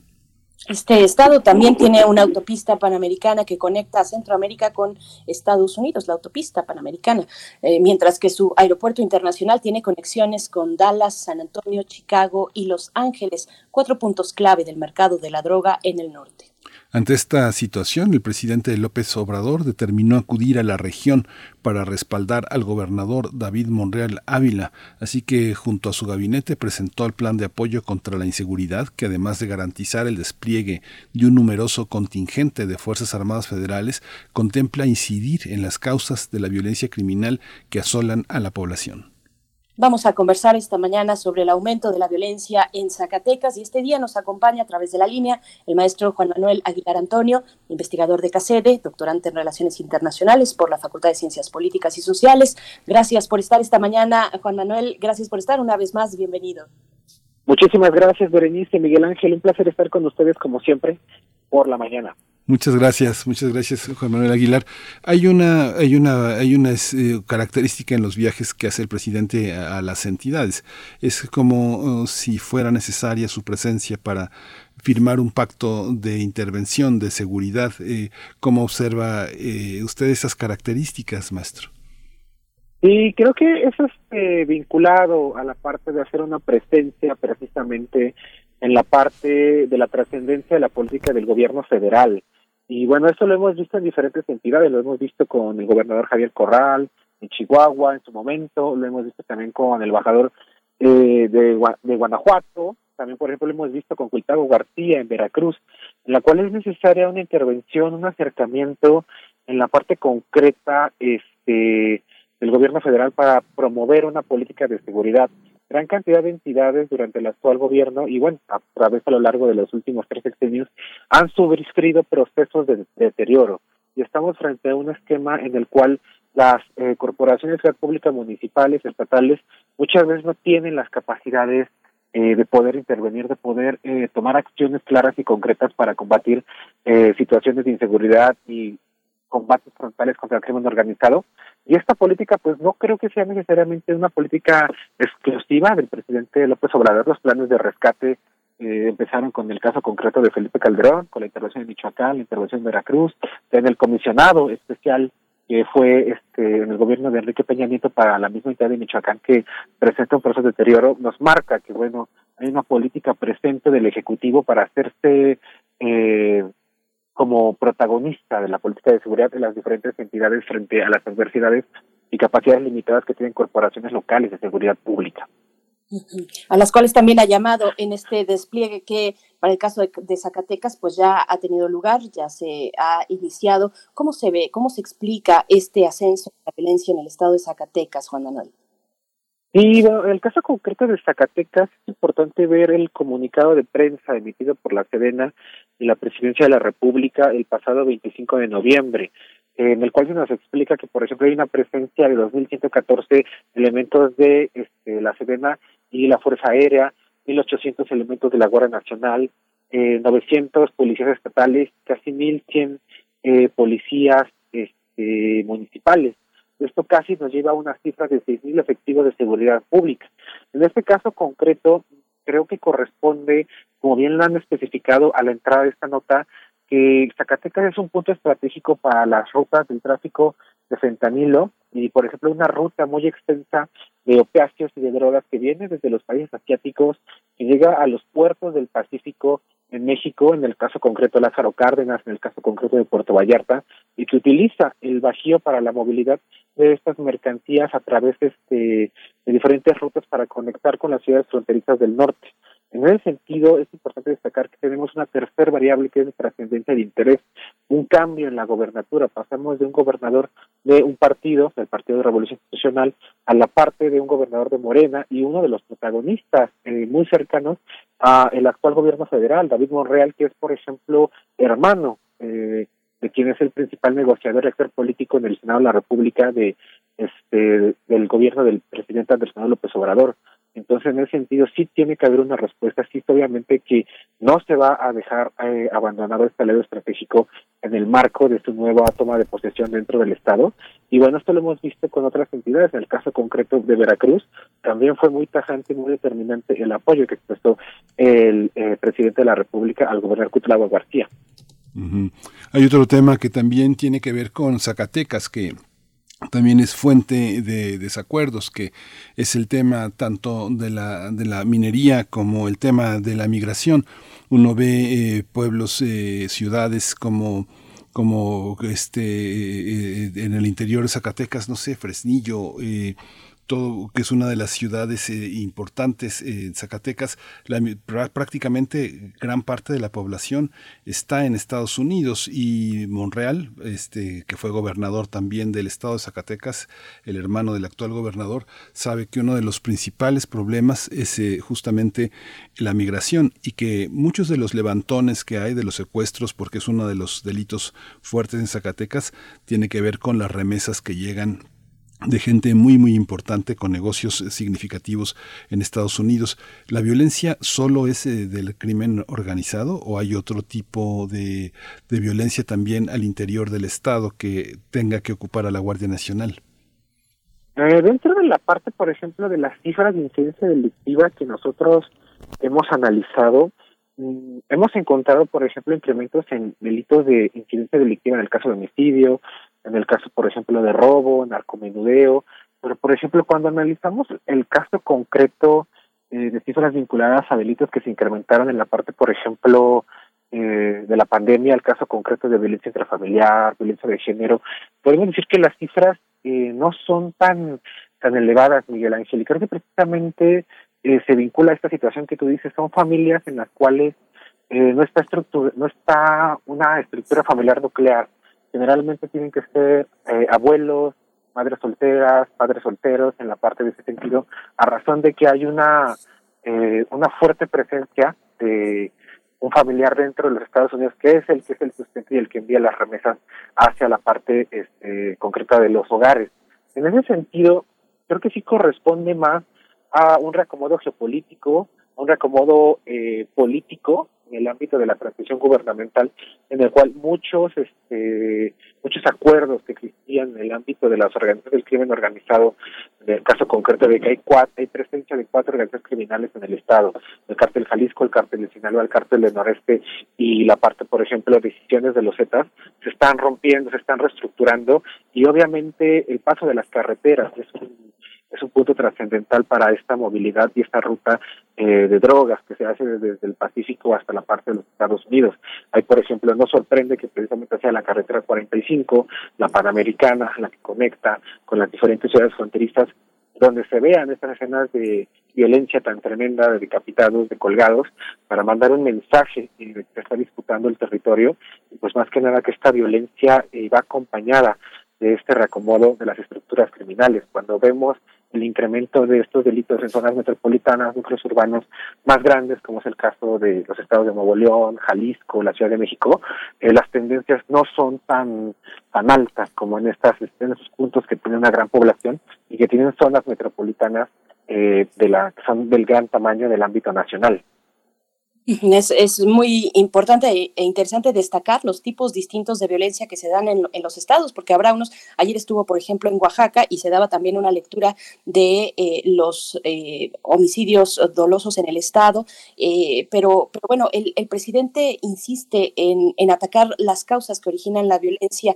¿Cómo se ve pues esa característica pues ya del presidente López Obrador en este plan Zacatecas 2. ¿Cómo va en ese sentido? Sabemos que estará la Guardia Nacional, que eh, estará coordinándose además con las policías locales, pero en esa parte de atacar las causas en un estado tan complejo, ya Miguel Ángel mencionado, donde corre la migración, donde también es un estado importante para la minería. ¿Cómo se ve esa cuestión, eh, eh, atacar esas causas que originan la violencia, Juan Manuel? Eh, en ese sentido, creo que hay perspectivas positivas y escenarios no tan adversos el caso concreto de Zacatecas. Cuando analizamos, por ejemplo, un caso concreto de indicadores de pobreza de Coneval, pues vemos que Zacatecas no es uno de los estados situados en los niveles más bajos de pobreza, tampoco es uno de los más este, de los más altos. Entonces está en una situación intermedia.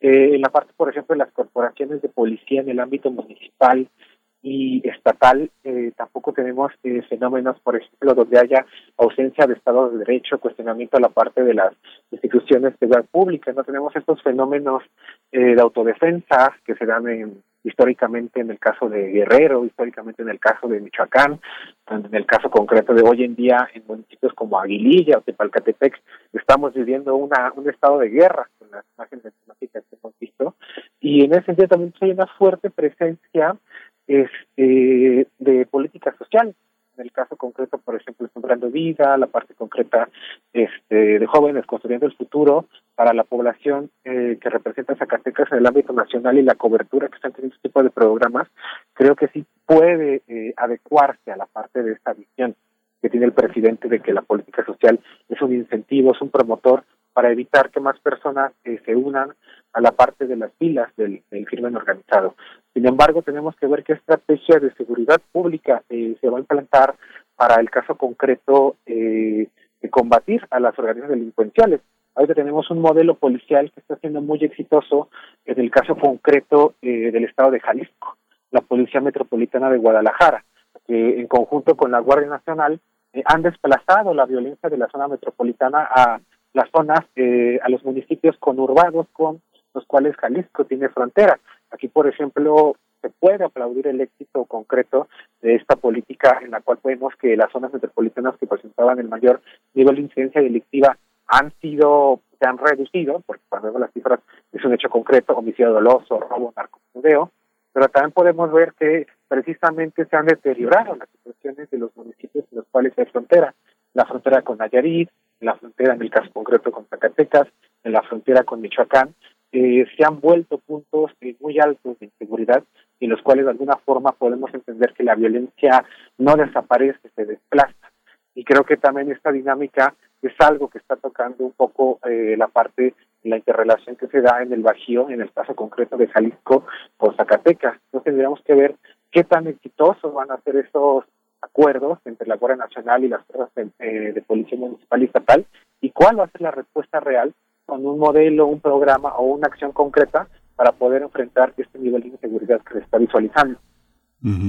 La participación también, eh, Peñoles, por ejemplo, ha insistido mucho en que tiene una enorme participación de las eh, mujeres en su industria minera, que sabemos que finalmente no hay ninguna perspectiva de género, sino una situación más de empleo.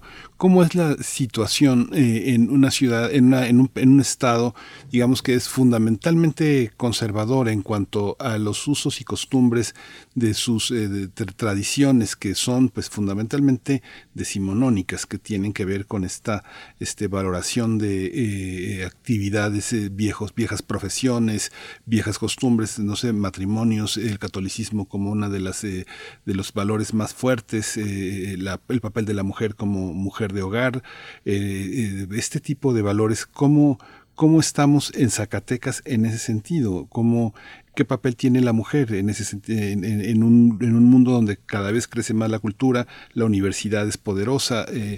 ¿Qué, ¿Cuál es la situación en materia de seguridad, de feminicidios, de, de delitos?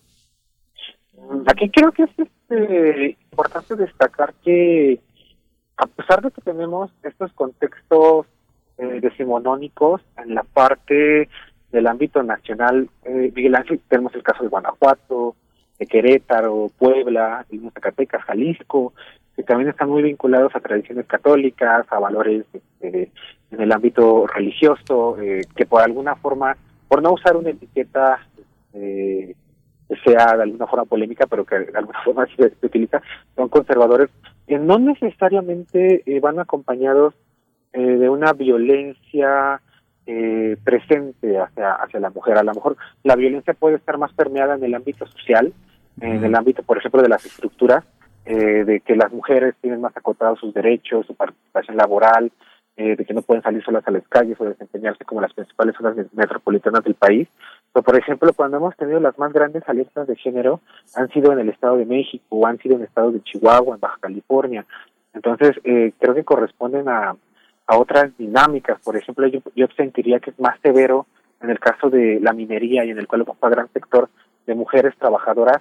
Un, contexto más adverso obviamente se vislumbra en Ciudad Juárez, donde las maquilas eh, de alguna forma eh, destruyeron la estructura familiar tradicional, la compañía que se daba en la relación entre madres e hijos y crearon un entorno muy adverso que promovió una violencia muy, muy fuerte estructural en el caso de lo que fueron este, los feminicidios, en el caso concreto de Ciudad Juárez, que saltó a niveles internacionales. Yo creo que eh, hay un hay un punto importante. Eh, Zacatecas es un estado tradicionalmente conservador, un estado que no había tenido estas vueltas a una transición democrática y una transición democrática, por decirlo, disruptiva en el ámbito de cambiar de los gobiernos tradicionales eh, del sistema de partidos que funcionaba con el PAN, PRI, PRD, y ahora sí da un viraje eh, muy fuerte acompañado pues por la parte del proceso electoral que se da en 2018 y el actual gobierno federal. Entonces, creo que sí podríamos esperar una política más progresista por parte este del ámbito del gobierno estatal, pero también obviamente siempre hay estas resistencias, estos auges decimonónicos de mantener las estructuras y los valores sociales que bueno permean dentro de la sociedad.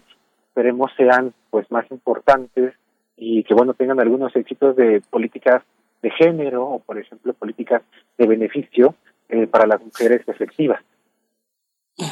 Juan Manuel Aguilar Antonio, eh, una última cuestión por mi parte. Eh, ¿cómo, ¿Cómo se ve en estas estrategias de seguridad la participación y coordinación con el Centro Nacional de, Inteligencia. Es el caso, por ejemplo, eh, llevaron en coordinación la detención hace unas semanas de Rosalinda González Valencia, esposa de Nemesio eh, Oseguera, el líder del cártel Jalisco Nueva Generación. Ahora que hablabas de Jalisco, ¿cómo se ve eh, esa participación, esa colaboración y cómo podría impactar la estrategia que se está realizando en Jalisco, que ya describías, con el estado ahora de Zacatecas? Creo que es muy importante contemplar una buena colaboración con el Centro Nacional de Inteligencia. Eh, por ejemplo, los informes, la parte constante eh, de la información que ellos van generando es de mucha utilidad y muchas veces eh, está ignorado y no ha sido usada de forma estratégica para lo que están trabajando esta corporación del gobierno para la seguridad nacional. Por ejemplo, un tema muy interesante que ha permeado en la parte de los medios de prensa ha sido los análisis que ha hecho el Centro Nacional de Inteligencia respecto a los grupos de autodefensa que están surgiendo en diferentes puntos este, del país, en el cual, por ejemplo, ya se detectaba que había eh, más de 30 grupos de autodefensa en eh, al menos creo 19 diferentes estados. Aquí, por ejemplo, tenemos que entender que es una dinámica que corresponde porque surgen los autodefensas porque hay una dinámica de ausencia de Estado de Derecho donde tanto las corporaciones de seguridad municipal, estatal, federal no han logrado eh, dar beneficios que hagan sentir a la población eh, segura. Entonces, en ese sentido, creo que sí es una, efectiva coordinación. Este caso que, que comentas, Berenice, puede ser muy, muy efectivo y en la parte concreta creo que podría servir de punto eh, de punto trascendental. ¿Por qué combatir eh, fuego contra fuego, fuerza letal contra fuerza letal, choques frontales que derivan en gran cantidad de bajas, tanto para las organizaciones criminales como para, este, la parte de los activos y las fuerzas del gobierno federal? ¿Por qué no utilizar más la parte de esta acción eh, de inteligencia financiera, de inteligencia para la seguridad nacional, Ahí tenemos el tema de la UIF, que bueno, ahí también es un tema de debate vinculado a la parte de la transición del titular que se acaba de dar, pero el CNI obviamente sí puede ser un aliado estratégico, alguien que contemple que de alguna forma sea un actor trascendental para aplicar una buena estrategia de seguridad pública con eh, resultados que minimicen bajas y que minimicen afectaciones para la población de la entidad. Pues muchísimas gracias por esta, por esta participación.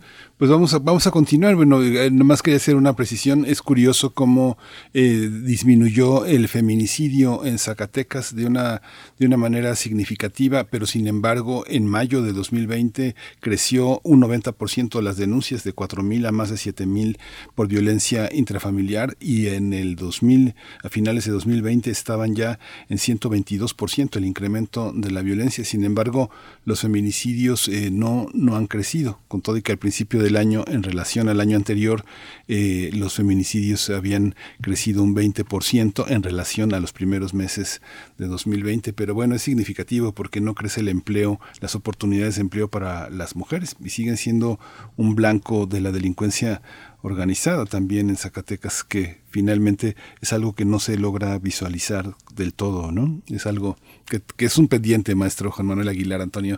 Muchas gracias por su participación. Muchísimas gracias, Miguel Ángel. Muchísimas gracias, Berenice. Y bueno, siempre es un placer estar con ustedes en Radio UNAM. Gracias. Eh, eh, gracias. gracias, maestro. Hasta pronto, maestro Juan Manuel Aguilar Antonio, investigador de CACEDE. Vamos a hacer una pausa musical a cargo de Pedrito Martínez, River Rises.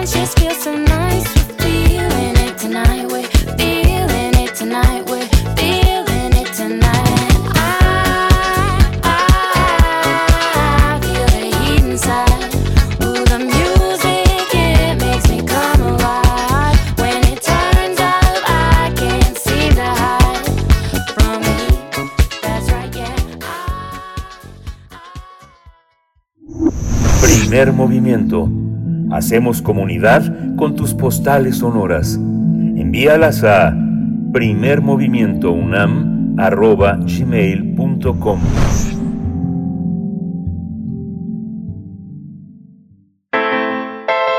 Nota Internacional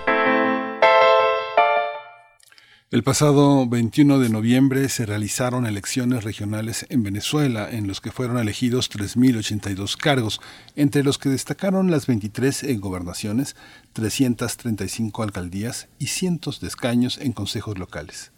De acuerdo con los datos del Consejo Nacional Electoral, las elecciones tuvieron una participación del 42%, es decir, han sido los comicios con más baja participación en los últimos 25 años.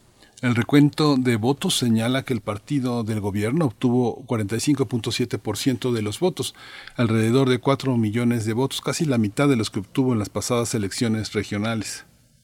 Con estos resultados, el gran polo patriótico Simón Bolívar ha ganado 19 de las 23 gobernaciones. Tres fueron ganadas por la oposición y una presenta resultados muy cerrados. El Partido Socialista Unido de Venezuela ganó en 205 alcaldías de las 335, mientras que la oposición agrupada en la plataforma unitaria se quedó con 59, el doble de las que obtuvo en 2017. El resto de las alcaldías se lo repartieron la Alianza Democrática y otros grupos que compiten contra el oficialismo. En un informe preliminar de la misión de observación electoral de la Unión Europea en las elecciones regionales de Venezuela se reportaron irregularidades como el uso de recursos públicos para la campaña, inhabilitaciones arbitrarias de candidatos y puntos de control partidista en centros de votación, pero reconoció que hubo mejores condiciones en comparación con los procesos anteriores. Tendremos un análisis de las elecciones locales, municipales y regionales en Venezuela y sus implicaciones para este país. Nos acompaña ya a través de la línea el doctor José Antonio Hernández Macías, investigador de tiempo completo del CIALC de la UNAM y coordinador del Observatorio de Política Exterior de América Latina y el Caribe, OPELAC. Muchas gracias por estar aquí esta mañana, doctor José Antonio Hernández Macías. Bienvenido a Primer Movimiento. Hola, muy buenos días, Berenice, Miguel Ángel. Un gran gusto estar otra vez con ustedes. Muchas gracias, doctor José Antonio Hernández Macías. Eh, más que hablar de los resultados, eh, la, poca participación eh, me, me, parece que tiene algo de resignación. ¿Será así? Bueno, esto responde también a un contexto a nivel interno, en donde vemos socialmente desgastado a, a Venezuela. Digamos que esta polarización extrema que había hasta hace algunos años ha bajado considerablemente, ¿no? Pareciera que la sociedad está más preocupada por resolver su día a día que ya por estos procesos políticos. Doctor eh, José Antonio, ¿cómo están configuradas las fuerzas políticas que se presentaron a la elección eh, con el énfasis en este gran polo patriótico Simón Bolívar? ¿Qué puede comentar? Sí, bueno, lo primero que llama la atención aquí, pues es esta gran votación que obtiene este pueblo patriótico, ¿no? En donde efectivamente, como ustedes lo mencionaron en un principio, se lleva la gran mayoría de las de, los estados eh, y que también responde a diversos factores, ¿no? Por ejemplo, uno de ellos, pues fueron los grandes errores que tuvo la, la oposición al llegar a esta elección que, valdrá decirlo primero, eh, son unas elecciones, me parece, bastante sui generis, porque esta ocasión me parece que el gobierno presenta mayores garantías por medio del Consejo Nacional Electoral. Una de ellas es incorporar a, en los rectores, que son cinco, a un par de integrantes cercanos a la oposición, pues para tratar de darle, eh, digamos, un mayor balance a este Consejo Nacional Electoral. Por otra parte, es por la gran cantidad de observadores internacionales que permite que llegue el gobierno. ¿No? Se hablaba eh, por ahí una cifra de más de 300 desde la Unión Europea, el Centro Carta en Estados Unidos, de la Organización de las Naciones Unidas, de países eh, vecinos. Entonces pareciera que esto les, le da, digamos, una mayor legitimidad a, la, a estas elecciones, que también es producto de los diálogos que se vienen llevando en, en México por parte de la oposición y el gobierno, ¿no? A pesar de que en este momento se anunció que el diálogo se suspendía, que eh, fue solamente esa suspensión momentánea, yo creo que en cualquier momento se van a reactivar, pues esta, estas elecciones se dan en ese, en ese marco, ¿no? En donde ya la oposición acepta participar con, con estas reglas. Entonces, la, la gran mayoría la obtiene el pueblo patriótico Y pero ya decía yo, ¿no? Que, que eso se debe mucho a estos errores que tuvo la oposición, como la del fragmentado, ¿no? Prácticamente de 70 mil candidatos que hubo, 60 mil fueron de oposición, es decir, 20 candidatos por cada uno que era chavista, ¿no? Eh, esto nos da mucho, eh, nos clarifica bastante por qué se obtuvieron estos resultados. Por ejemplo, en el estado de Táchira, que es un estado que tiene una frontera con Colombia y que es un estado muy importante y que en su historia reciente había sido gobernado por la oposición, eh, la, la candidata que queda en segundo lugar pierde solamente por tres mil puntos y el tercer lugar eh, tiene una votación de más de dieciocho mil que también era parte de esa oposición. Entonces imagínense si hubieran ido juntos sin duda hubieran ganado ese estado primordial para ellos. También otra hay otra parte de la oposición porque no se puede hablar de una sola oposición hay una oposición muy fragmentada que incluso llama a la abstención no lo cual hace pues que se reduzcan sus posibilidades. Por otra parte, por ejemplo, está eh, que no hayan participado en elecciones pasadas. Entonces, el dejar de participar en las elecciones continuamente hace que su base social, pues digamos que pierda este este dinamismo, ¿no? De, de democrático, por decirlo de alguna forma. Y otro tercer punto que pongo ahí en la mesa que me parece muy importante, pues es el fracaso que tiene el proyecto de poner a Juan Guaidó como eh, como presidente eh, interino no me parece que esa oposición ha fragmentado más a la oposición ha traído más consecuencias negativas a esta a este cúmulo de cúmulo de visiones políticas anti antigobierno que beneficios eh, doctor, justamente este aspecto que usted señala es fundamental, que es un aspecto que no, no suele uno ver en la, en la prensa internacional, que esta, esta oposición en torno a Guaidó se convirtió también en una especie como de oposición artificial. Hay, una, hay un sentido de comunidad que se ha generado con la transmisión de, de COVID-19, que ha sido una, una parte que ante un sistema de salud muy deteriorado en Venezuela ha generado también una gran red de solidaridad que eh, ha llevado a la gente a que no se preocupe tanto por ese sentido de delación que se instauró en la vida cotidiana venezolana. La gente puede hablar entre sí con más confianza que antes. Es, es una percepción que este, eh, me han comunicado personas que viven en distintos estados, desde Mérida este, hasta Zulia, este, Caracas, el Delta, eh, no sé, distintas personas que participan en distintos aspectos dicen que se pueden acercar a otros conciudadanos con mayor confianza, sin miedo a que el gobierno piense que están reuniéndose para conspirar. ¿Esto será cierto? Yo creo que sí, que sin duda esta pandemia vino a sacar una parte mucho más humana de, de nosotros, ¿no?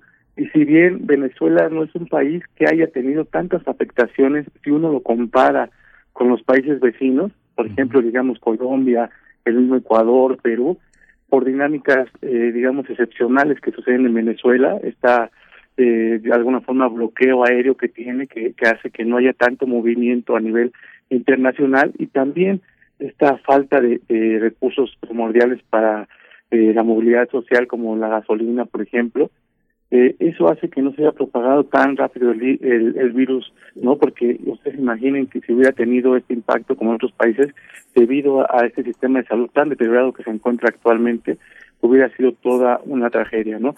Por otra parte, también hay eh, cuestiones geopolíticas que apoyaron a tratar de solucionar este esta pandemia dentro de Venezuela y hablo directamente de la ayuda, por ejemplo, de países como China o como Rusia, ¿no? Que ya tienen bastantes años que eh, han echado bastante su alianza con, con el gobierno de Venezuela por tanto intereses por una parte económicas, por otra parte militares, eh, que ayudaron a, sortear un poco esta esta pandemia, ¿no? Las vacunas, por ejemplo, en este intercambio que está dando con Cuba, ¿no? Que también es muy importante. Y eso ha hecho que a nivel interno no haya un impacto tan fuerte y efectivamente, ¿no? Que pareciera que hay una reconciliación entre la sociedad venezolana. Por ejemplo, uno le llama bastante la atención esta ocasión, al cierre de las elecciones, ya no se presentaron estos eventos masivos como uno los veía hace todavía algunos años en cuando había elecciones en Venezuela, ¿no? Que ha habido bastantes, eh, en donde la gente salía de, a las calles y muchas veces incluso se enfrentaba entre los opositores y el gobierno, etcétera. Y uno ve un ambiente de, de más calma, ¿no? Que se debe bastante a este, como, como usted bien lo menciona, este contexto de pandemia y también a este contexto social, eh, pues digamos, eh, con preocupaciones mayores, ¿no? Si bien ya no se, se está cayendo como se cayó en los años pasados económicamente en Venezuela, es decir, si hay un pequeño rebote, se habla de que se contrajo el 70% y a partir de ahí ha empezado a crecer alrededor de tres o cuatro puntos. Y por otra parte, una situación económica bien interesante que es se está empezando a generar una dolarización de facto, ¿no? En la gente en la cotidianidad ya utiliza el dólar para hacer sus sus compras, ¿no? Desde el supermercado hasta eh, digamos un café en la calle. Esto ha hecho que por lo menos eh, mejoren esta situación de consumo al interior de Venezuela. Ya no vemos esas imágenes llenas de anaqueles vacíos, llenas de, colas interminables porque no se podía conseguir algunos insumos básicos. Esto ha cambiado y ha traído de alguna forma un poco más de paz social al interior del país sudamericano. Doctor José Antonio, bueno, eh, me vuelvo a esta cuestión internacional. Eh, el papel, específicamente el papel de la observación internacional, especialmente el de la Unión Europea. Eh, Maduro ha acusado a la misión de la Unión Europea de intervenir en el proceso. ¿Cómo, cómo ve esta cuestión y, qué dinámicas se expresan con esta presencia internacional? Eh, cómo, ¿Cómo se expresa en los resultados, en las dinámicas políticas en, en medio de, de esta elección? Me parece que para el gobierno era fundamental que hubiera observadores internacionales al interior de Venezuela sobre todo por en cuestión de legitimidad fue para ellos duro esta toda esta estrategia de, no reconocerlo como presidente reconocer a Juan Guaidó sobre todo por una parte de la comunidad internacional no porque también por más que en los medios tradicionales se hable que la comunidad internacional estaba con Guaidó no era tanto así no solo era prácticamente Estados Unidos la Unión Europea y algunos de sus aliados. Y por otra parte porque le interesa eh, continuar este diálogo con la intención de que países como Estados Unidos o Gran Bretaña eliminen eh, todo el, bloqueo financiero económico que se tiene, ¿no? El que puedan el gobierno hacer uso, por ejemplo, en Gran Bretaña de sus reservas en oro, en Estados Unidos de sus inversiones en, en diferentes este filiales de de, de que es su su su este, empresa estatal petrolera. Entonces, de alguna forma tenía eh, el gobierno de Maduro que dar ingreso a ese tipo de observaciones internacionales o veedores como le llaman en, en Venezuela. Y me parece pues que al final el resultado fue eh, muy beneficioso para el gobierno porque si bien esos observadores salieron a comentar que hubo algunas cuestiones en las elecciones no hubo algún llamamiento como en otros años de, de fraude no hubo un llamamiento de que se deberían de anular las elecciones, ¿no? En general hubo señalamientos, pero desmontaron, eh, digamos, de alguna forma, esta posición que han tomado algunos otros países como el, mismo Estados Unidos, eh, mencionando que posiblemente no reconocerían las, las elecciones en, en Venezuela, ¿no? Yo creo que ha sido, en, en ese sentido, muy beneficioso para el gobierno en darle apertura a todos los observadores internacionales. Hay, una, hay, una, hay un aspecto también que me parece interesante pensar en el futuro, una Venezuela con más eh, apertura y menos radical, eh, ¿cree que sería eh, significativa para las elecciones presidenciales? ¿Que esto es una preparación para un cambio de gobierno sin cambiar el rumbo de Venezuela? Sí, claro, yo creo que el gobierno debería estar bastante preocupado por los resultados de estas elecciones, a pesar de que si uno ve el mapa de Venezuela y ve cómo se pinta de rojo por las gobernaturas que ganaron, o a pesar de que se llevaron dos terceras partes de las elecciones municipales, si uno se va a los datos duros, por ejemplo, se totaliza el número de votos que obtuvo el gobierno, se ve reducido a las elecciones pasadas. O si uno, por ejemplo, eh, se imaginara que la oposición llegara de alguna forma cohesionada a una elección presidencial en, en el 2023, pues sería muy complicado para el gobierno volver a asumir, ¿no? Me parece que sí debe dar lecciones a todos los eh, a, a todas las posiciones políticas venezolanas en el sentido de que es necesario en primer lugar una reconciliación entre, entre los venezolanos la otra cuestión es que es necesario reactivar el diálogo que se venía llevando en México. Me parece que es sumamente importante volver a, retomarlo, ¿no? Que al final sería algo que beneficiaría no solamente incluso a, las cuestiones políticas, sino que a, los que deberían ser los beneficiados, que es la sociedad adentro de, Venezuela. Y me parece que este, otra lección que, que debe de tomar en cuenta tanto el gobierno como la oposición es que eh, la gran mayoría de los venezolanos ya no encuentra cabida en esas fuerzas políticas que está eh, de alguna forma representando al país, ¿no? Por ejemplo, vemos que uno de los triunfos más importantes para la oposición fue es, Rosales en el estado de Zulia, porque Zulia es un partido, un, un estado muy, muy importante para Venezuela por su tamaño, por sus recursos energéticos, que tiene, pero Rosales es, digamos, un cuadro de la oposición ya de bastantes años, ¿no? Tendría que haber algún tipo de relevo eh, dentro de esa eh, posición política, ¿no? Al final yo creo que Venezuela necesita algo mucho más que un cambio de, personajes políticos para resolver esta crisis multifactorial que vive el país, ¿no? Por lo tanto, me parece que yo apuesto bastante a que el diálogo en México tendrá que ser un comienzo de un largo proceso de, de recuperación para, para Venezuela. Doctor, hay resultados todavía en disputa. Eh, ¿qué, ¿qué, está pasando en Barinas? El Tribunal Supremo de Justicia ha ordenado pues convocar a nuevas elecciones en este estado que es bastión chavista. ¿Qué, qué nos puede comentar? Sí, pues fue bastante polémico, ¿no? Lo que el, el en primer lugar que el, que el CNE no pudiera dar no pudiera dar resultados definitivos, ¿no? Sobre todo por esta eh, dinámica electoral de la que presume el gobierno venezolano, no ellos en, la, en el discurso han mencionado bastante que el sistema electoral venezolano es el, mejor del mundo, entonces aún así, aunque hubiera estado muy cerrada la votación, yo creo que sí se tendría que haber este o, o, o tendría que haber dado el sistema electoral para definir a un ganador.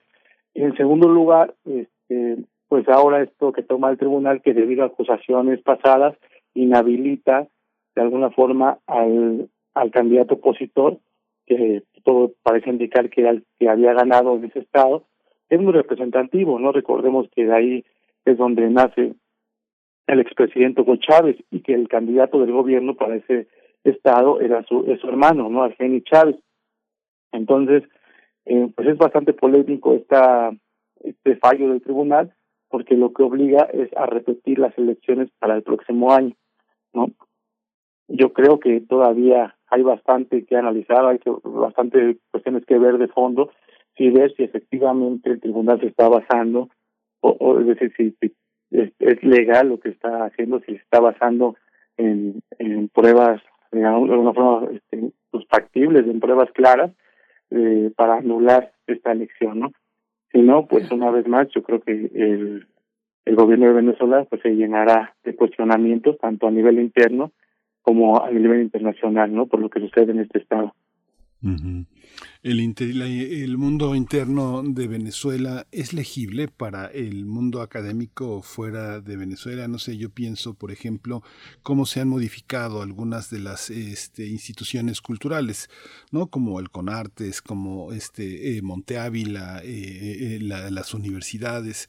Tal vez el último bastión este, que queda con cierta independencia sea la Universidad de los Andes por todos los proyectos académicos que tienen fuera y que están vinculados a, también a, a, este, otros escenarios. Pero es, es eh, ¿cuál es el estado del mundo cultural eh, venezolano? Eh, ¿La cultura se acabó, se renovó? ¿Quiénes son los autores? No sé, pienso, pienso en todo lo que estaba eh, promovido en, eh, en, en, la, en, la, Venezuela eh, que todavía vivió Chávez, no sé, la Biblioteca Ayacucho, las ediciones de Monte Ávila, que son el equivalente a nosotros al Fondo de Cultura Económica, la edición de revistas de poesía, encuentros literarios, todo lo que era el Ateneo de Caracas, el centro cultural este, que está ahí donde, este, ay, se me olvidó cómo se llama este centro cultural tan importante, pero este, prácticamente todas las librerías se convirtieron en librerías a domicilio, libros por encargo. ¿Existe la cultura en Venezuela? ¿Hay una Venezuela que nos estemos perdiendo, doctor?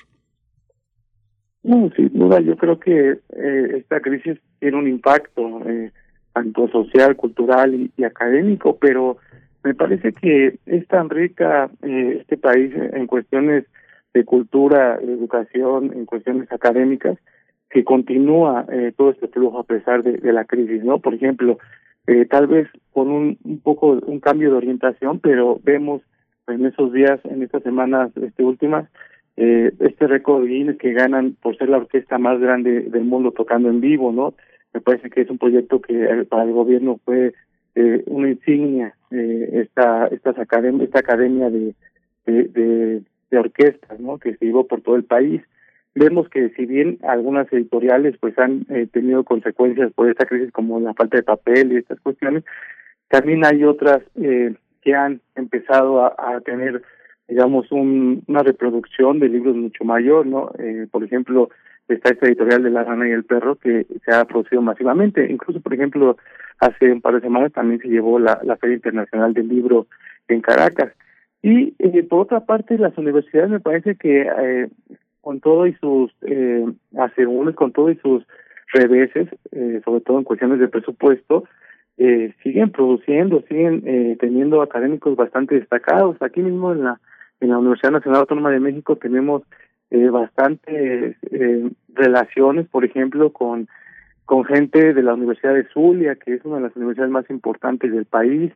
Eh, recientemente también eh, tenemos intercambios con la Universidad Católica Andrés Bello, que es una universidad que si bien es una universidad privada, eh, sigue siendo un faro en cuestiones educativas a, a nivel interno en Venezuela. Esta, específicamente se encuentra en Caracas, por ejemplo, ¿no? Entonces, yo creo que eh, va, va, va a seguir siendo un bastión muy importante de, de Venezuela, de la cultura, el arte, y que debe de, de, de alguna forma, si bien se está adecuando a esta, a esta inercia, a esta crisis ya de bastantes años, eh, me parece que, como en todos los países de América Latina, este, tendrá que perdurar, ¿no? Doctor José Antonio Hernández Macías, ya acercándonos al cierre, pues le pregunto eh, con, con, estos resultados electorales, pues qué se perfila para Venezuela, qué se perfila en distintos eh, ámbitos, en la configuración de la oposición, por ejemplo, pero también en la relación de Venezuela, del gobierno venezolano con, con el exterior. ¿Cómo, ¿Cómo ve el futuro próximo para Venezuela? Bueno, yo creo que sí va a depender bastante de esta alineación, de este nuevo sistema de alianzas que se va creando a nivel internacional. Por ejemplo, me parece que un poco esta, este insistir en la cuestión del diálogo viene bastante de intereses externos, ya eh, ni siquiera meramente internos. No pareciera, por ejemplo, que, Rusia y que China eh, buscan que el gobierno eh, dialogue con, con la oposición y sobre todo que dialogue con Estados Unidos, ¿no?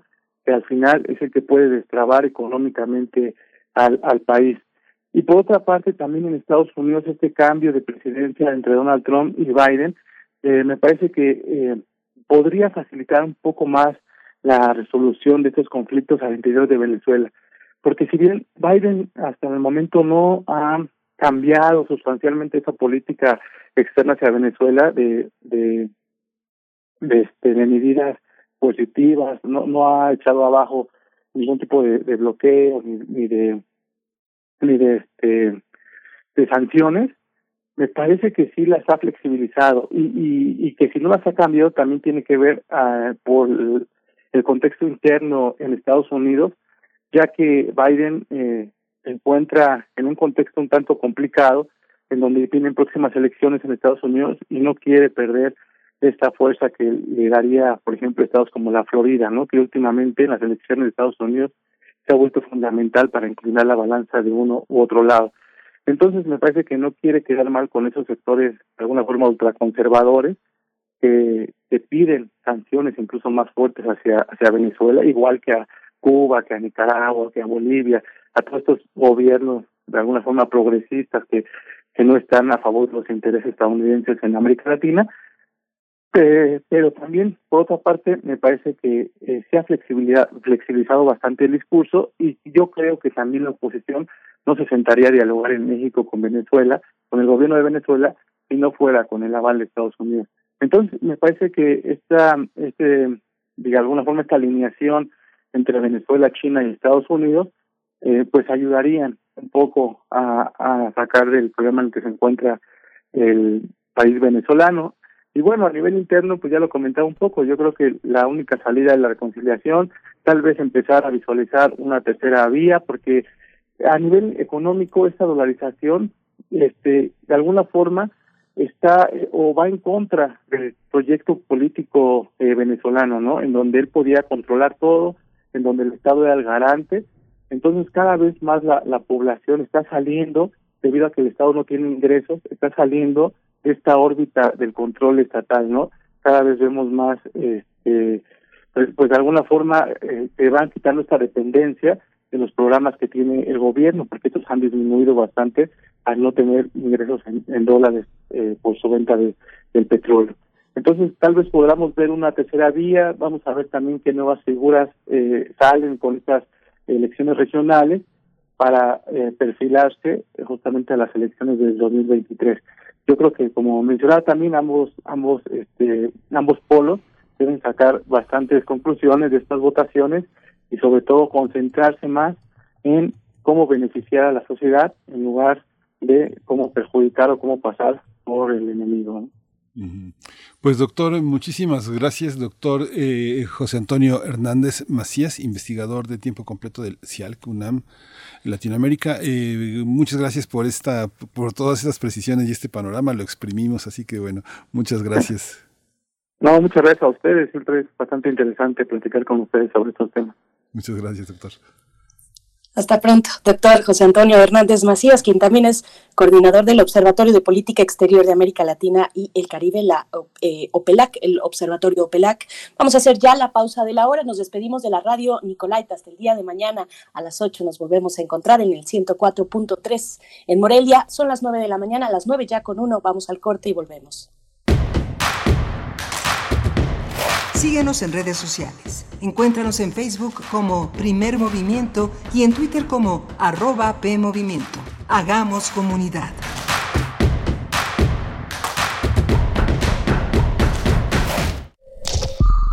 Es muy tedioso hacer siempre lo mismo. No dejes que el aburrimiento apague tu imaginación. Escucha Escaparate 961 con los eventos culturales del momento viernes a las 15:15 horas por Radio UNAM. Entretenimiento y cultura. Radio UNAM. Experiencia sonora. En México, el sol sale para todos. Buscando el bienestar de la gente. En el PRD creemos que las decisiones deben ser de todas y todos los mexicanos y no de una sola persona. Porque queremos que todas y todos vivan mejor. Impulsamos apoyos económicos para que se superen los más necesitados y no para pedirle su voto. Exigiendo servicios de calidad en educación, salud y vivienda. Eso es un México más justo y con la participación de todas y todos podemos hacerlo. El sol sale para todos. PRD. A negativo. Murió por sobredosis de heroína. O positivo. Murió de un infarto causado por cocaína. B negativo. Murió al chocar en anfetamina. AB positivo. Murió por sobredosis de plomo al traficar. No importa qué droga química te metas, de todas formas te destruyes. Mejor métete esto en la cabeza. Si te drogas, te dañas. Si necesitas ayuda, llama a la línea de la vida, 800-911-2000. Para vivir feliz, no necesitas meterte en nada. Gobierno de México. La historia está llena de rompimientos, de fracturas, de nuevas construcciones ideológicas, de efervescencias que se enraizan y tejen como la erupción de un volcán. No te pierdas el evento apocalíptico El estado de las cosas. Exposición de dibujo, pintura, escultura, video y animación por Marcos Castro. Disponible en la Galería Sur del Museo Universitario del Chopo.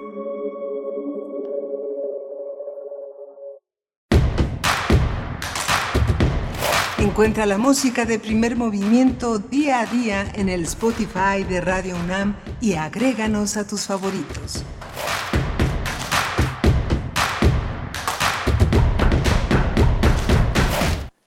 Buenos días, bienvenidos, bienvenidas, buenos días en este momento que iniciamos nuestra tercera eh, hora de transmisión. Hoy es martes 30 de noviembre, se nos acaba el mes Estamos en las últimas horas de este mes. Eh, eh, son las nueve con tres minutos de la mañana y estamos pues eh, en este momento para tener nuestra poesía necesaria, sección de poesía necesaria y también la mesa del día. Pero antes, antes saludo a quienes se encuentran en cabina. Está Socorro Montes en los controles técnicos a cargo de la operación de la consola, haciendo posible que esta nave pues llegue a buen puerto cada mañana hasta las 10 de la mañana estaremos con ustedes. Frida Saldívar en la producción ejecutiva y mi compañero Miguel Ángel Quemán en la conducción, que no sé si ya estás escuchando, si ya tienes eh, regreso, como decimos, querido Miguel Ángel. Todavía no, todavía no. Bueno, pues vamos a esperar a que estos asuntos eh, técnicos se puedan solventar desde cabina.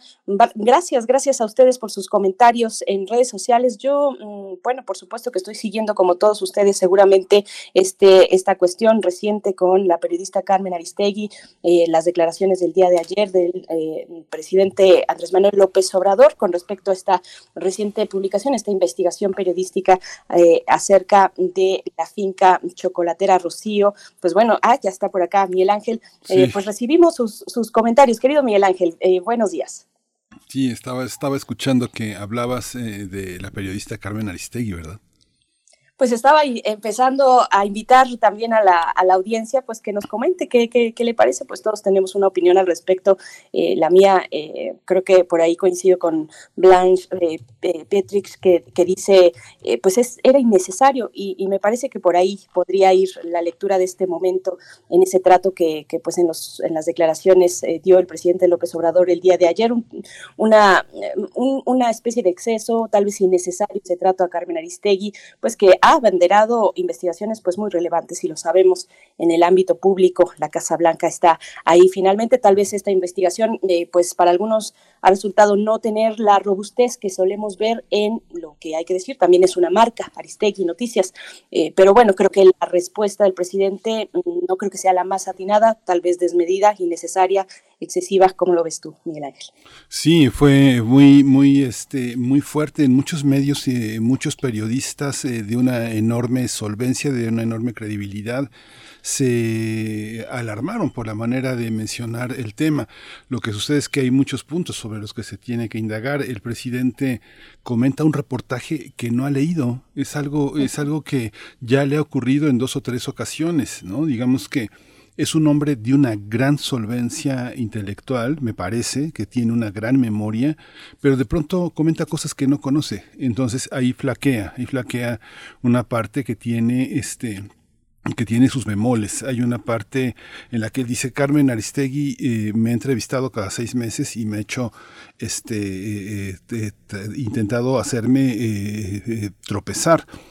Y eso hace Carmen Aristegui con todos. O sea, es algo que este, tampoco tienes que estar diario eh, con Carmen Aristegui como en la conferencia mañanera dando tu versión de los hechos. es algo que al presidente le cuesta trabajo y que yo creo que tiene una, una gran este, dificultad para eh, metabolizar el pasado, donde fue marginado, estigmatizado, insultado, humillado. El presidente sí fue humillado y sí fue permanentemente atacado por muchos medios que, que tenían este, clientes que pagaban para eso y que aceptaron esos tratos con, este, con el poder, con el prismo y con el panismo. Eso nadie lo puede negar, ¿no? Ahora, el estilo de Carmen que es muy interesante. Carmen ha callado muchas cosas y muchas comunidades, muchos grupos indígenas, muchos grupos de interés lo saben.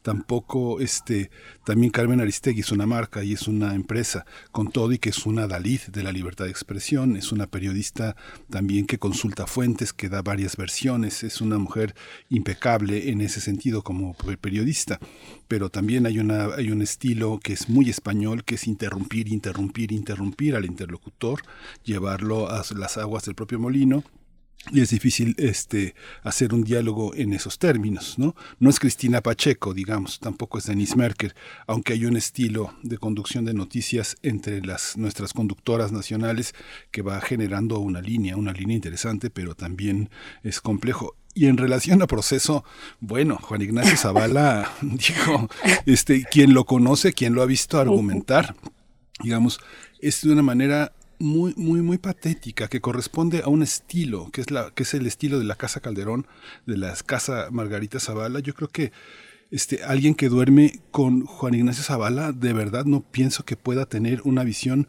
objetiva del periodismo. Está, está todo muy, este, muy enturbiado por las relaciones de parentesco, por los conflictos de interés. El Premio Nacional de Periodismo por trayectoria se lo dieron a Rafael este, Ramírez Castañeda, el director de proceso durante un tiempo, y que gran parte de los periodistas lo acusaron de hundir a proceso, o sea, del declive de proceso. Hay algo que los al interior de los propios comunicadores, con mayor credibilidad y mayor solvencia, sí tiene que dirimir, se tiene que haber foros, se tiene que discutir. Yo creo que la universidad es un gran escenario para ello creo que es el mejor escenario, el más eh, neutral, el más eh, con más investigadores, con más historia. Yo creo que nuestro, nuestro campus y los campus universitarios son el escenario para discutir una grave crisis que enfrenta el periodismo de credibilidad, ¿no? Pues una, este, una gran conversación del periodismo nacional finalmente ahí, en tiempos además de la, de la 4T, pues sí, proceso tiene otra lectura, en el caso de Carmen, pues ya lo decíamos, es, es también una marca Aristei Noticias, pero es igualmente una periodista muy, muy destacada y, coincido en, esta, en este acercamiento que mencionas, eh, pues el presidente tiene una gran solvencia intelectual, pero de pronto saltan eh, estas reacciones del presidente, se le veía molesto el día de ayer, puede uno gustarnos o no siempre gustarnos el trabajo de Aristegui Noticias, ¿no? También, para dejarlo ahí en términos amplios, pero, pero finalmente mm, sí me parece que era innecesario y, bueno, además eh, eh, a sabiendas que el presidente pues no ha revisado, no ha leído, no se ha acercado a este a esta investigación. Pero bueno, ustedes tienen la última palabra, compártanos. Un comentario, un comentario más, Berenice, un comentario más. También este, toda la gente que ha salido de proceso ha salido con una enorme gratitud. Proceso es una gran casa. Yo tuve la fortuna de escuchar tanto a Vicente Leñero como a Froilán López Narváez, al propio Ramírez Castañeda, a Julio Scherer, decir que eh, sus reporteros tenían que tener condiciones de trabajo, tener una casa, tener una educación para sus hijos, tener un medio de transporte, tener un aguinaldo, tener una seguridad laboral. Yo creo que quien ha estado en proceso guarda una enorme gratitud con, esa revista, con esa manera de hacer periodismo, un periodismo de largo aliento, de gran escritura.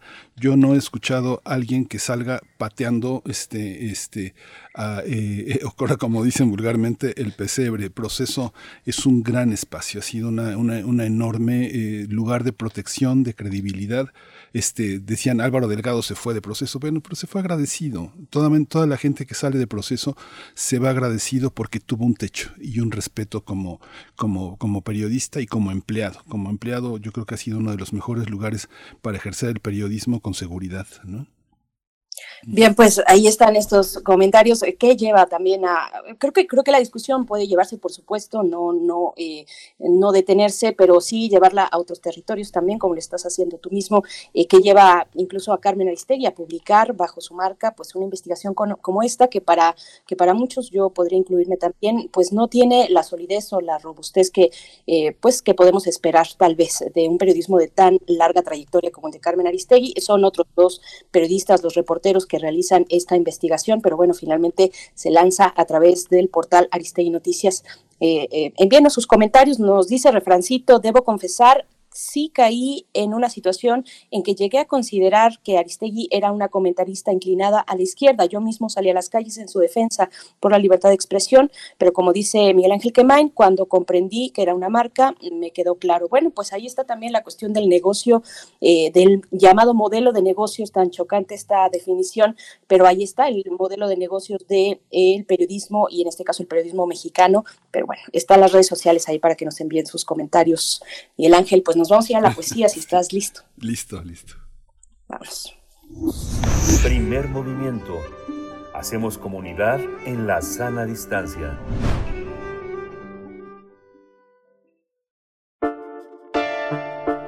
Es hora de poesía necesaria.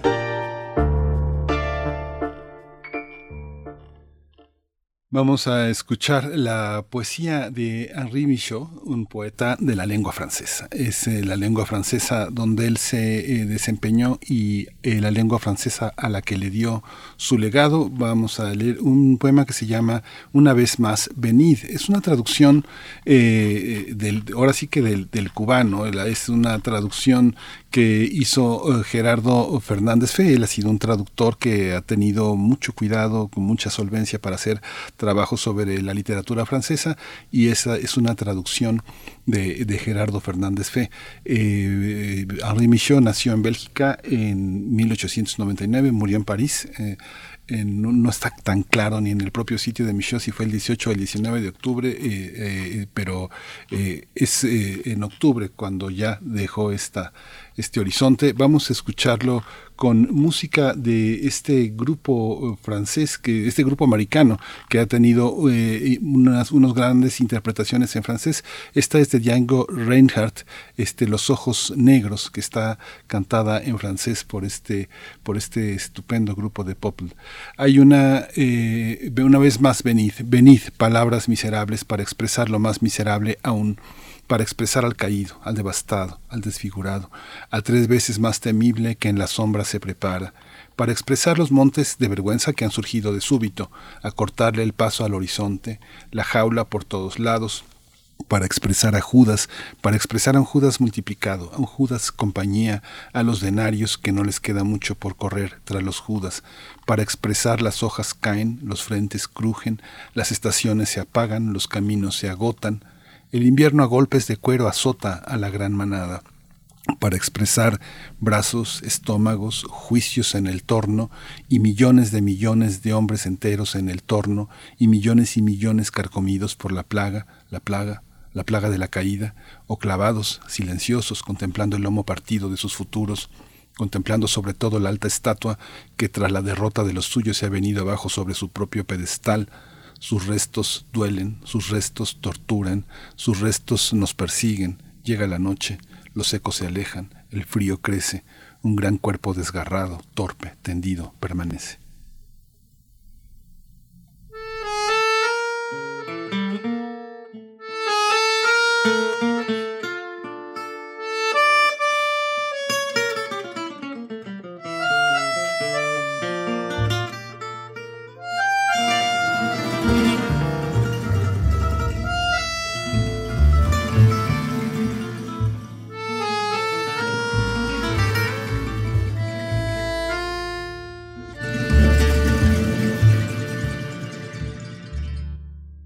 Dans tes grands yeux noirs, je me suis perdu.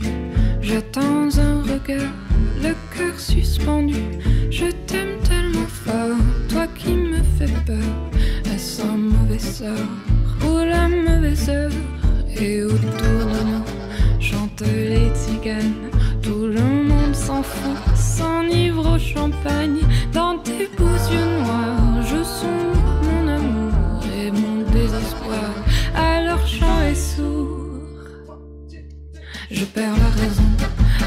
Chercher tes bras, brûlant de passion.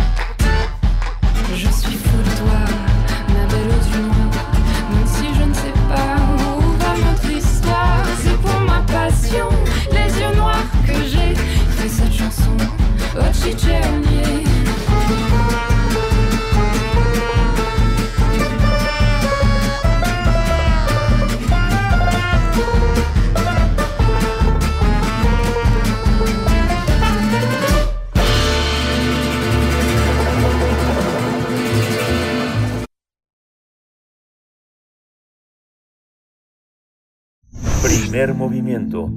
Hacemos comunidad con tus postales sonoras. Envíalas a primermovimientounam.gmail.com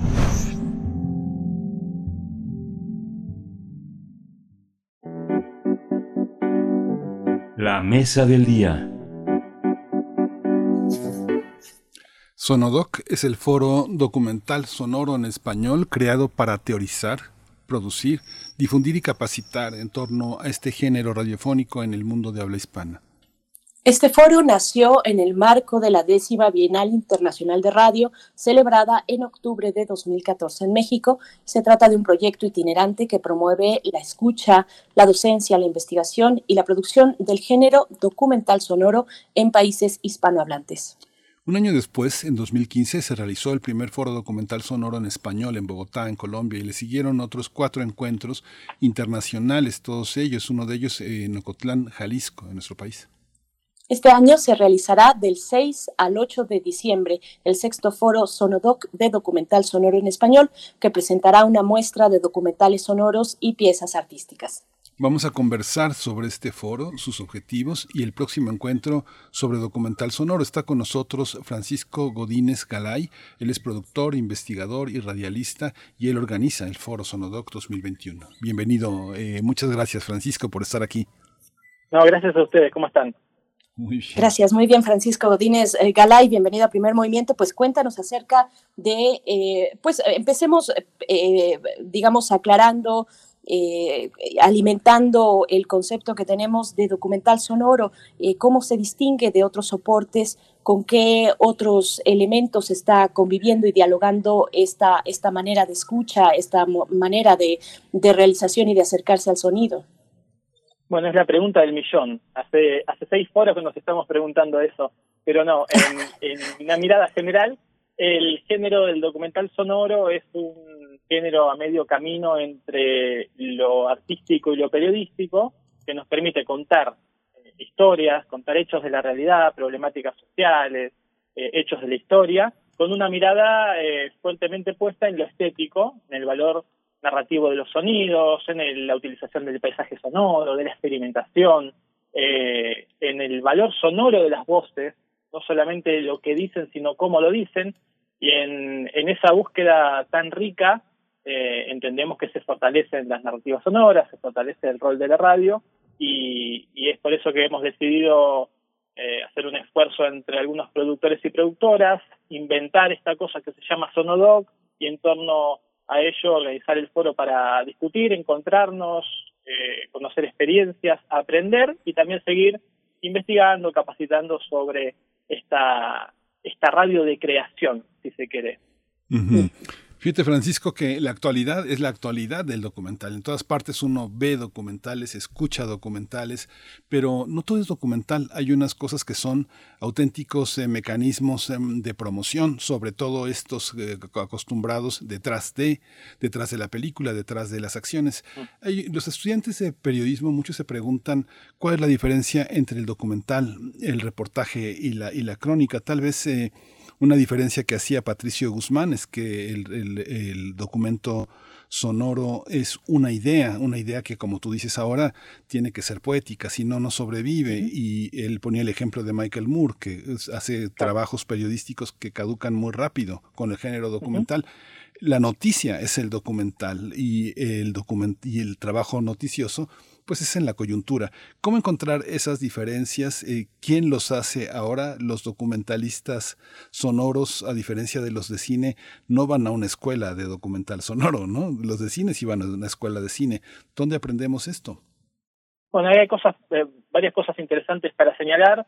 Primero que entendemos también que es un género de autor o de autora, eh, por ende ahí hay miradas diferentes, hay estilos.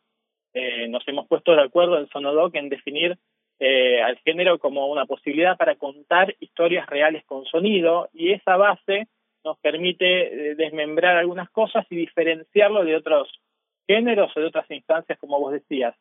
Eh, ¿Por qué el documental sonoro debería diferenciarse del documental radiofónico en general, si, si querés, o bueno, el reportaje, el informe, la crónica? Eh, por lo que te decía antes, de una deliberada eh, decisión puesta en lo sonoro, un cuidado allí, eh, una antena sonora prendida, en que quizás en algunos estilos hacer descansar al narrador, que las historias se cuenten con las voces de sus protagonistas, que se cuenten por los sonidos de sus acciones, y en esta mirada estética artística que le puedo aportar, vos hablabas de lo poético, es, es esto, ¿no? Ah, ahí podríamos diferenciar los géneros estrictamente periodísticos que tiene la radio con este género que se acerca desde lo periodístico a algo más artístico, estético, disfrutable, en donde la belleza está al servicio del tema, donde no por la importancia del qué se relega el cómo, ¿no? Eh, y en esa búsqueda estamos cada uno en, o cada una en su estilo, eh, pero bueno, por, por ahí vamos y donde se aprende, se aprende en, varios lados, claro, no hay una escuela como tal de documental sonoro, pero hay instancias de capacitación, algunas universidades empiezan a integrar la materia, ¿sí? el ramo de documental sonoro, tenemos casos, eh, parte del, del equipo de, del Centro de Producciones Radiofónicas donde al que pertenezco hay gente en Colombia, en Perú, que son docentes de documental sonoro en universidades, y también se enseñan en escuelas de cine. De hecho, hace poco hubo una experiencia muy linda en el, la Escuela Lumière en París, donde se hizo como una eh, sí, un, encuentro para trabajar documental sonoro en el contexto de una escuela de cine, ¿no? Con todos los eh, conocimientos narrativos que se vienen del cine, pero puesto solo en el servicio del sonido, podemos pensar en alguna perspectiva también que el documental sonoro es una forma de cine para el oído, ¿no? De cine para, para escuchar. Fíjate, yo pensaba en lo sonoro y, y, cómo se toca con lo literario, por ejemplo, en esta cuestión de, de cómo se acomodan los elementos, cómo se narran, cómo se, eh, se, se, piensa en los espacios de silencio, en fin, en todos los elementos que sabemos componen lo sonoro. Mi compañero preguntaba por la vía del documental y también por los géneros periodísticos, y yo te pregunto por otra cuestión también importante, el, el podcast, el podcast que no es radio, lo sabemos, pero que sí ha abierto la puerta a una escucha pues específica, ¿no? Eh, definámonos, definámosla como, como cada uno quiera, pero eh, la pregunta es, ¿se toca el documental sonoro con el podcast? ¿Cómo ves estas relaciones de conflicto, eh, ese, de, de, cariño? ¿Cómo, ¿Cómo lo entiendes, Francisco? Sí, claro, es una relación este, fluida, si bien se puede hablar de un movimiento del podcast que, bueno, es variopinto, es, es difícil definirlo como tal, sin tener que definirlo tecnológicamente, ¿no? Porque al fin y al cabo es un archivo de sonido dispuesto en un territorio digital para su descargo se escucha eh, eh, portátil o, en diferido.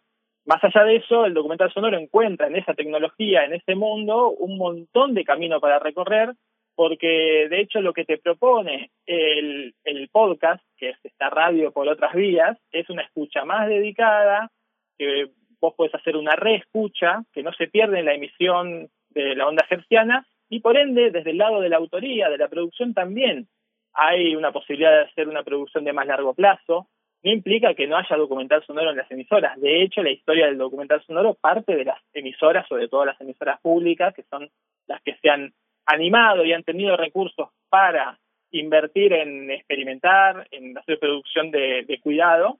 Eh, sin perjuicio de ello, eh, entendemos que con las tecnologías de hoy en día, las plataformas, está todo dado para que el documental sonoro eh, tenga, tenga una multiplicación mayor y de hecho algunos podcasts, nativos como podcast, que se entienden como podcast y, y no como radio, eh, pueden ser catalogados como documental sonoro, ¿no? Y incluso, si bien muchos parten de esa idea más de crónica que nos viene de, de la radio de Estados Unidos, ya uno empieza a escuchar cosas en el podcast que integran el paisaje sonoro, que juegan con las con las voces, con la poética de los textos, sí. Eh, muchas veces el el guion de un narrador en una un contenido más de crónica, más al estilo norteamericano, es que se comprenda y punto. Aquí en el documental sonoro nos permitimos jugar un poco más con el valor de las palabras, el sonido de las palabras, el ritmo, ¿sí? con el que se habla, y ya se empieza a escuchar. Yo creo que documental sonoro es podcast y podcast puede ser documental sonoro. Hay una parte también en la que eh, la diferencia, un poco que nos expliques Francisco, la diferencia entre escuchar radio hoy y escuchar algo que este, se ha convertido en un documental. Mucha gente, eh, muchos programas de radio están en YouTube, están en las plataformas, en Spotify y se pueden escuchar después de su transmisión eh, en vivo. ¿Qué diferencia hay entre escuchar un programa 24 horas después y escucharlo en vivo? ¿Cómo, cómo lo observas en términos de, del trabajo de documentación, pensando en que en la poética, en la, en la reflexión, en lo artístico, en la, en la gran producción de costurita fina que hace que el, que el radio sea tan, tan, tan excitante y tan satisfactorio y que produzca tanta belleza en el oído en ese sentido? ¿Cómo distinguir? Bueno, la, la magia de la emisión que tiene la radio de onda es irreemplazable para mí. Y ya sea, eh, hablo de radio en vivo, en donde hay una escucha ahí hasta fenomenológica, en donde la audiencia se siente contigua a través de, de lo sonoro con esa experiencia, con esa situación. Eso lo hemos visto e, en pandemia, ha sido importante, ¿no? Prender la radio y saber que había un mundo ahí afuera. Estaba sucediendo en ese momento, fue algo que nos alivió, ¿no? Y la radio todavía tiene ese rol irreemplazable, y hablo de la radio en vivo, y hablo de la radio que programa contenidos grabados, porque también sintonizamos una emisora, nos están pasando un documental sonoro grabado, pero le están pasando en ese momento. Esa situación es irreemplazable, la del dial, ¿sí? Eh, pero después están todos los usos que se le puede dar y la sobrevida que adquieren todos estos contenidos que estén pensados para una emisora o no, con las plataformas de podcast, con las otras plataformas digitales, esto de que se puede emitir a la vez en una radio y en YouTube, le multiplica el público, le da una permanencia mayor.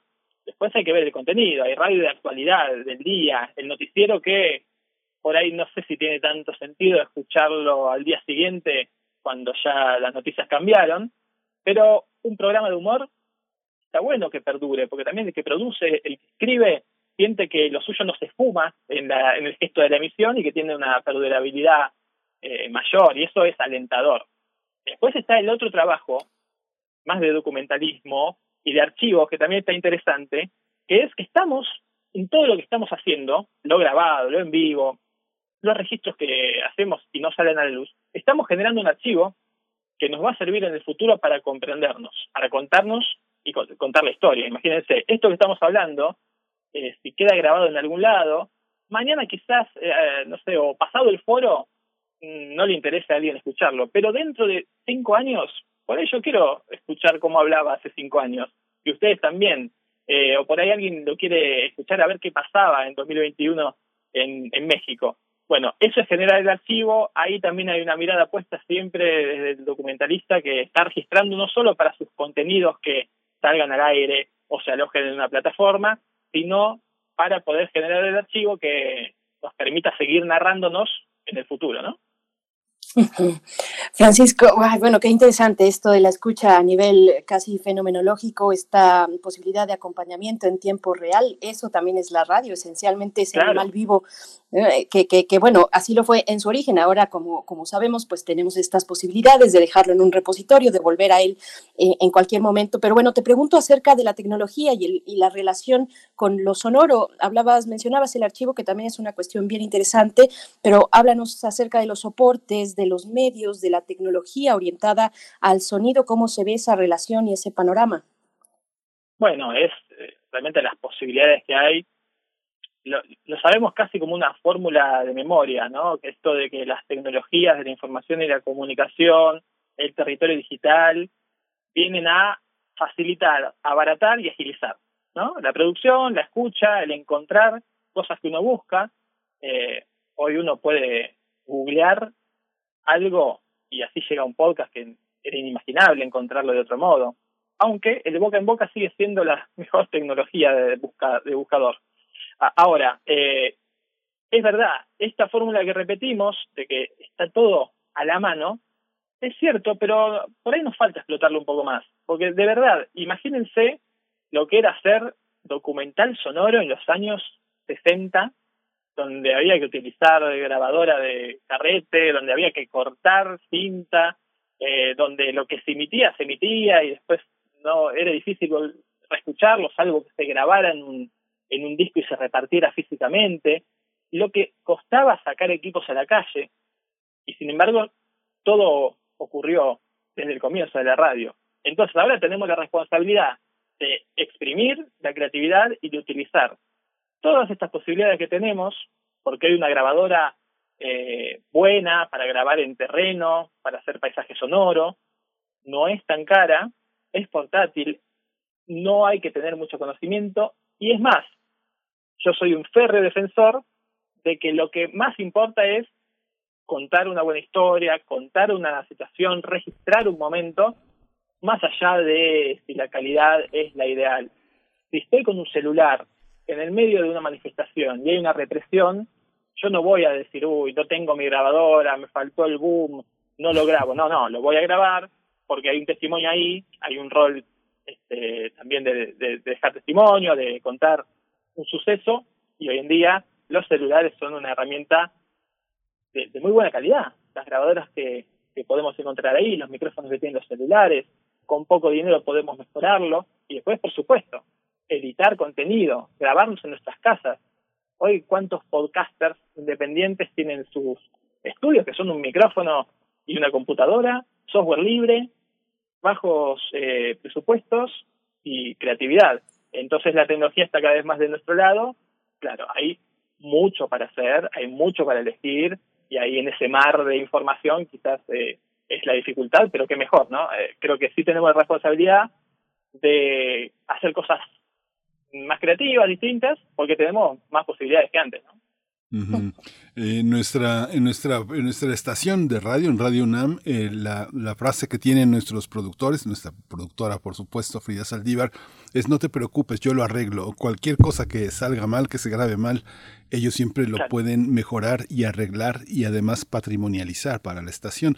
Pero te quiero preguntar, Francisco, hay una parte que eh, en los documentales sonoros pues no tenemos subtítulos, es algo que pasa, eh, tenemos que escucharlos en nuestra lengua si solo hablamos nuestra lengua. Tal vez escuchamos, por ejemplo, eh, la, radio francesa internacional, que es una radio que está en nuestra lengua, pero que suena como la de ellos. y, y, lo mismo pasa con la Deutsche Welle, y lo mismo pasa con la RAI y con la Netherlands Radio, que también tienen una, una, programación en español y la BBC, el World Service. ¿Cómo suena en nuestra lengua sin subtítulos en esta parte de la documentación sonora? Eh, todo lo vemos con subtítulo, todo lo traducimos en los exploradores. ¿Cómo es esta parte sonora, Francisco? ¿Cómo lo observas? Bueno, hay un tema ahí que es interesante y par de cosas que, te podría decir. Primero, la importancia de la lengua común, ¿sí? que habitamos la lengua, no es lo mismo, sabemos, este, comprender una lengua que a que sea la nuestra, vivir en esa lengua. Por eso eh, hablamos en, el Sonodoc de, que este es un foro documental sonoro en español, por eso que nos une, tenemos ahí un, privilegio de, que somos un, un gran continente, un gran territorio unido por una misma lengua, con una aclaración, cuando hablamos en español no estamos hablando solamente del castellano, sino estamos hablando de la experiencia común cultural que hay en Iberoamérica, eh, sin por eso dejar de, mm, comprender la necesidad y la importancia de que haya relatos en las lenguas originarias, en portugués, por supuesto, que es otra lengua del continente, en las lenguas incluso de, del Reino de España, que hay, que muchas lenguas. Eh, entonces, con esas salvedades y con el, la importancia de habitar la lengua, eh, es que nosotros nos juntamos porque tenemos cosas para decir desde la forma en que las decimos, ¿no? Eh, que, es muy distinto. Eh, por eso nos gusta a algunos documentalistas escuchar las voces de los protagonistas y no tanto estar explicando qué quisieron decir. ¿sí? Por eso a, veces hacemos descansar al narrador, que, que, en todo caso vamos a opinar con los sonidos, porque el documental sonoro no esconde una perspectiva, no esas quizás también otra diferencia con el documental más periodístico, más radiofónico o convencional. En el documental sonoro vamos a estar de un lado y vamos a desnudar que nosotros tenemos un, eh, una subjetividad y que hablamos desde un lugar, pero lo haremos con el sonido y, mostraremos los argumentos para que nos crean. Ahora, por otro lado, el tema de la traducción es muy interesante, porque como vos decís, ¿cómo se piensan subtítulos para lo sonoro? Para poder también escuchar una, un documental en náhuatl y que podamos comprender los que no, no hablamos en náhuatl y ellos puedan decirse en su propia lengua, y así con el alemán, con el francés. Bueno, hay todavía que investigar mucho sobre eso. Hay una investigadora francesa que se llama Laure Bedin, que pueden buscarla, Laure Bedin, escribe, que se ha dedicado a, estudiar alternativas para el doblaje en el documental sonoro. Una es la voz, eh, sí, de un locutor o de personajes, de actores, sobre las voces del registro original que estén diciéndolo en, la lengua que, debe ser, pero que no se pierda el sonido original porque ese sonido cuenta también. Recordemos, eh, nos interesan las voces, no solo por lo que dicen, sino por cómo lo dicen, las inflexiones, las tonadas, las músicas, dan mucha información. Después, como les decía, en este, en este maridaje que existe a veces eh, con el cine, hay festivales de cine eh, que empiezan a programar documental sonoro. En esos casos, uno entra a una sala de cine a escuchar documental sonoro y se puede proyectar un subtitulado mientras va escuchando el documental sonoro. Otra es la publicación online, cuando se publica eh, en alguna plataforma, se puede adjuntar un guion con su traducción para ir siguiendo, o se puede adjuntar subtítulos si la publicación es en YouTube. Bueno, hay alternativas, no es fácil, por esto de no perder la esencia sonora del, original, pero, pero tiene que ver con esto, con la importancia de habitar la lengua que uno maneja y de poder eh, eh, hacer que las historias se cuenten desde, desde cada lengua, ¿no? Qué interesante. Vamos a ir, no creas, a los contenidos del sexto foro Sonodoc en un momento más, pero bueno, yo me quedé pensando en cómo reconocemos a partir del, del doblaje el lugar que estamos habitando en lo sonoro, cómo, cómo no reconocer un doblaje oficial, por ejemplo, en una cumbre de mandatarios, sabemos exactamente dónde estamos. A partir también del, doblaje tiene ahí esa sensibilidad. Y, te pregunto eh, acerca, pues eh, pasando a la cuestión de, las distintas formas del español eh, que tiene cada una sus ritmos, sus metáforas. Ahí está Colombia, por supuesto. Te pregunto, ¿dónde están los enclaves más significativos de la realización del documental sonoro en la región, en México y bueno, en esa idea que tenemos de Iberoamérica. Eh, ¿Cómo se ve ese panorama, Francisco? Bueno, ahí parte de nuestro trabajo también es identificar documentalistas sonoros. En, en general, lo que encontramos son eh, productores sonoros, ¿no? radialistas o artistas sonoros que entre las cosas que hacen, hacen documental sonoro o hacen piezas u obras que podrían coquetear con el género del documental sonoro, pero claro, hay una dispersión. Cada uno está en, la suya, haciendo sus cosas por su lado, en alguna que otra emisora este, que le den eh, eh, bola a lo que, le paren bolas, como dicen en Colombia, a lo que se propone, las radios universitarias son importantes para eso, algún productor o productora inquieta que propone documental sonoro que la radio universitaria diga sí, este, hay que apostar a esto, pero claro, parte del trabajo sonoro es encontrar quienes están trabajando en esto en una dispersión que tiene que ver también con falta de recursos de apoyo para, para la producción constante de este tipo de cosas. Dicho esto, México siempre fue un faro en todo lo sonoro, desde la Bienal de Radio, desde lo que ha hecho Radio UNAM, por supuesto, desde la Fonoteca, desde el IMER, desde Radio Educación. Eh, siempre ha sido un faro para, para toda la región y hay muy buenas cosas. Hoy por hoy, Colombia tiene mucha producción variopinta y de mucha calidad en todos los géneros, yo prestaría atención a eso. Argentina, este, me cuesta decirlo porque eh, vengo de Argentina, estoy en Argentina, pero sí es cierto que mm, hay cosas interesantes también y, creo que podría agregar a ese, a ese mapa eh, muy buen y fructífero trabajo que se está haciendo incluso más experimental, más con paisaje sonoro en Perú y en Chile, eh, con algunas experiencias muy, muy buenas, ¿no?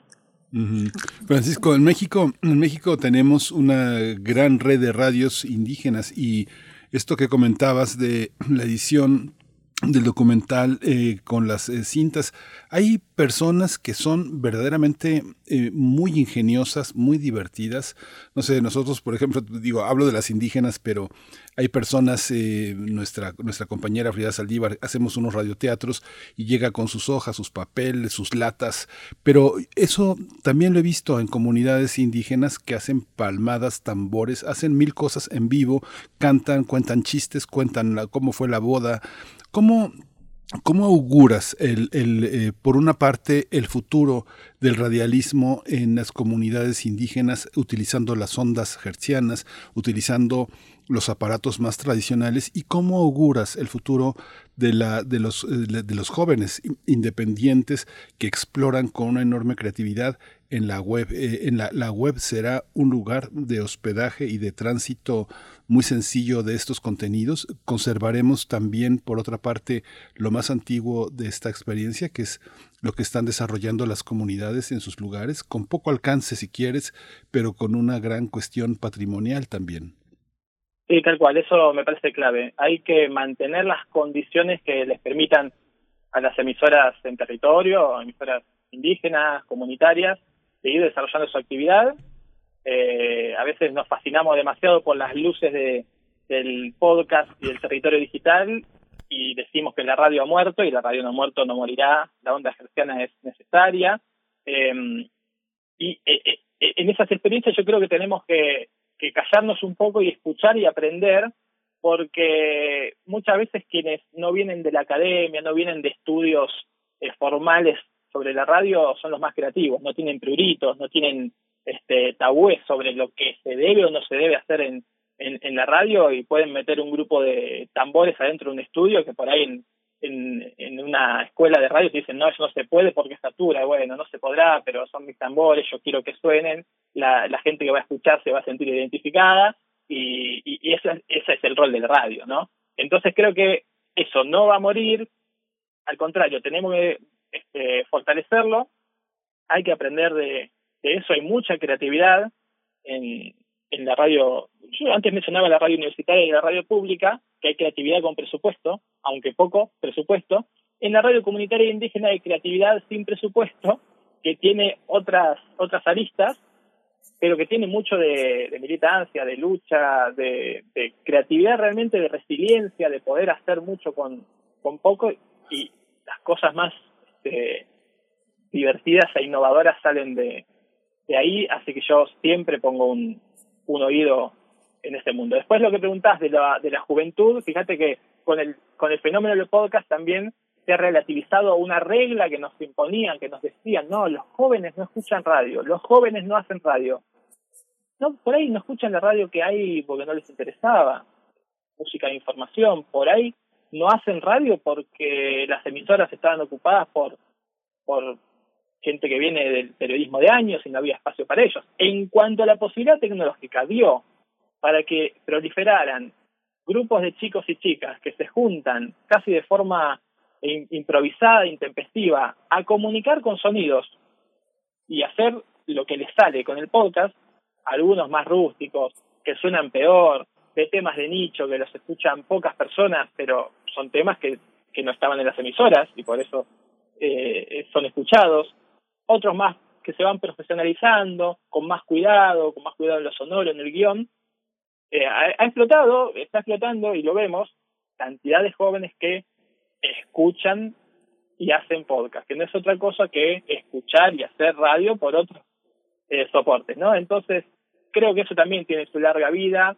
Eh, otra vez la radio ha demostrado resignificarse, ampliarse, no se muere, se multiplica, Hoy tenemos más radio que nunca porque la FM sigue como siempre, la M, la onda corta, experiencia de onda corta que sigue existiendo. Y además tenemos la radio online, tenemos el podcast y tenemos todo el uso sonoro que hacemos en nuestra vida cotidiana, eh, a partir también de los mensajeros incluso de, de celular, ¿no? Que aunque no lo, no lo veamos cuando mandamos un audio, muchas veces estamos produciendo eh, improvisadamente y sin conocimientos radiofónicos un mini contenido solo para que lo escuche un oyente, que es nuestro contacto de WhatsApp, ¿no? La radio universitaria y la radio pública que, que, tiene ese poco presupuesto, pero que nos ha convertido en realizadores multitask. Francisco, eh, eh, mm, somos editores, pero también productores y guionistas y locutores, todo al mismo tiempo. Ese también es una cualidad interesante mm, cuando se tiene esa, ese límite eh, de recursos. Y, y, bueno, la cuestión, el sexto foro Sonodoc, ¿qué tienen preparado? ¿Cómo, cómo han crecido en estas cinco ediciones anteriores? Cuéntanos un poco de esa historia.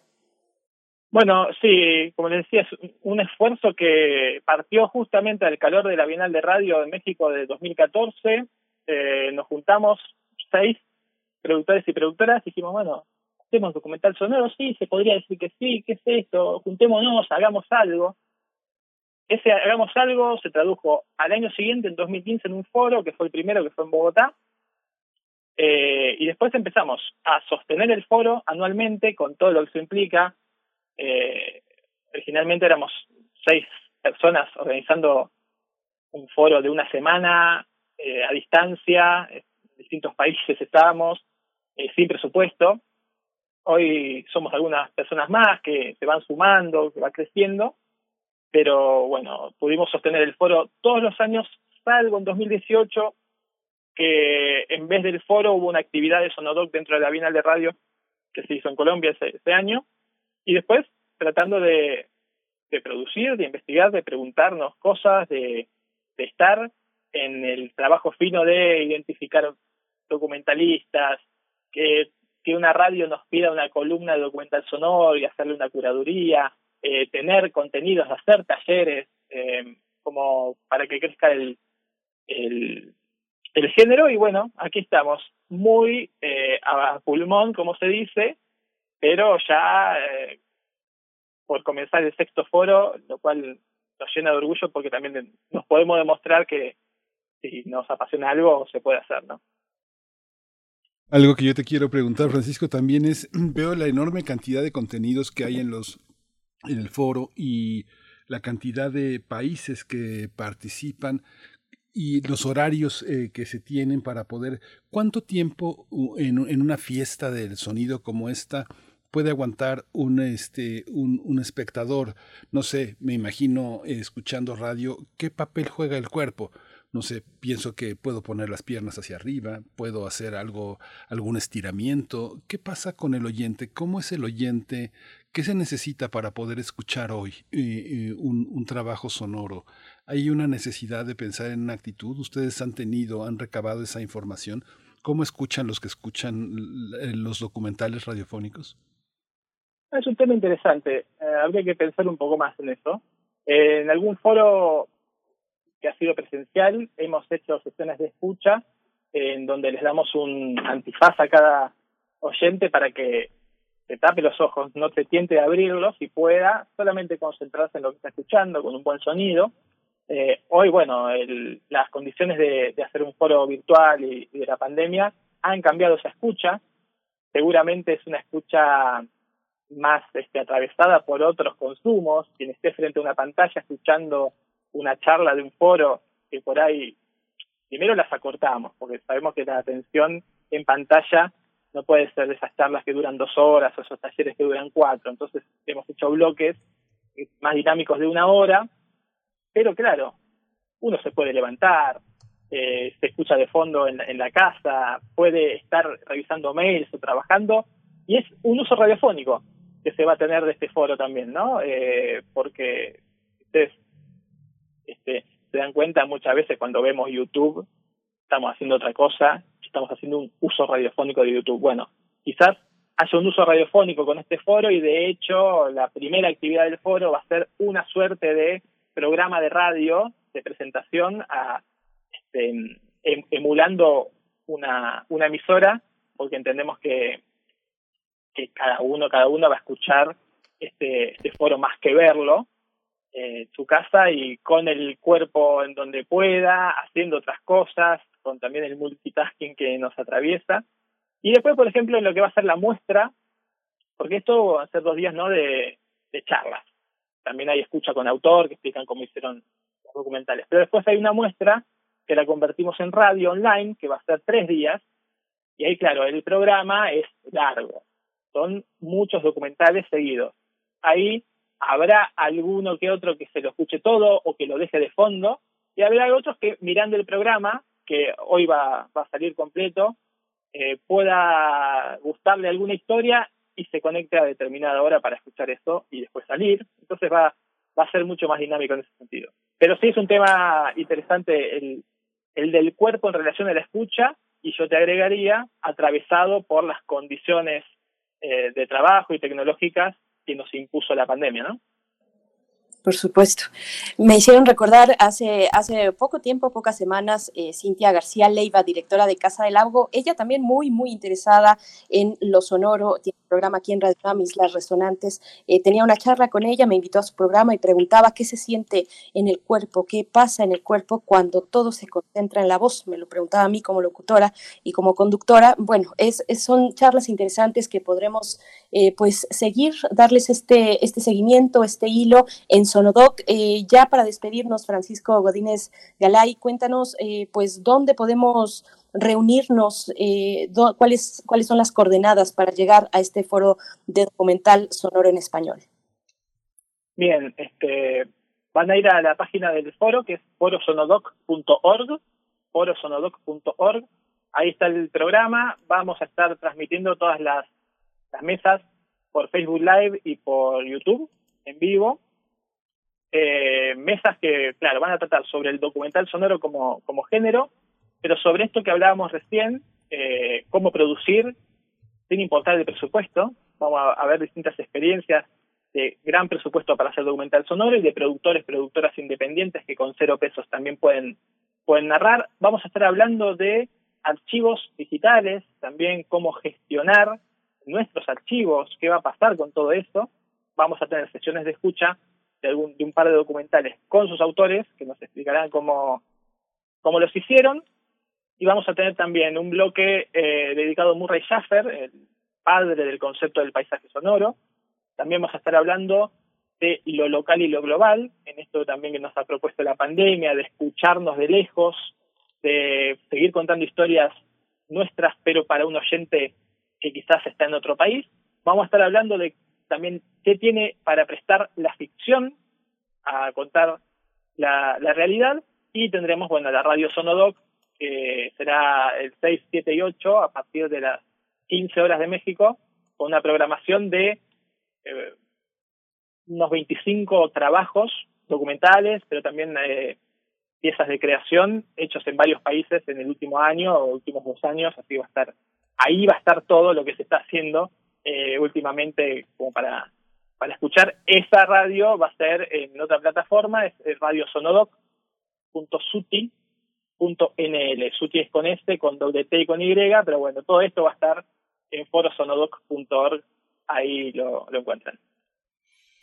Pues ha sido verdaderamente interesante, realmente una lección, es, fascinante. Muchas gracias, eh, Francisco, por esta, por esta oportunidad de, de, escucharte, de participar de este foro. Eh, verdaderamente ha sido muy que nos, llena de entusiasmo y nos llena de un sentido de comunidad, de compañía eh, enorme. Francisco Godínez Galay, productor, investigador y radialista, organizador del foro Sonodoc 2021. Gracias. Gracias a ustedes y bueno, los esperamos en el foro. Gracias.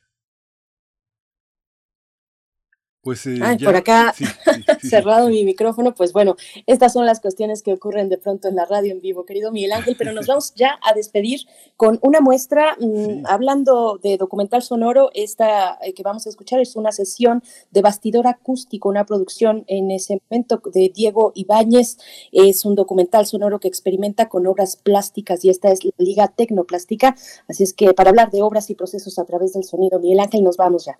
Nos vamos ya. Esto fue Primer Movimiento. El mundo desde la universidad.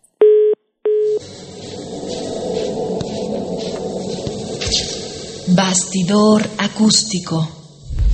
Acústico. Imagen gráfica 74. Tadanori Yoko. Impresión fotomecánica offset. 1974.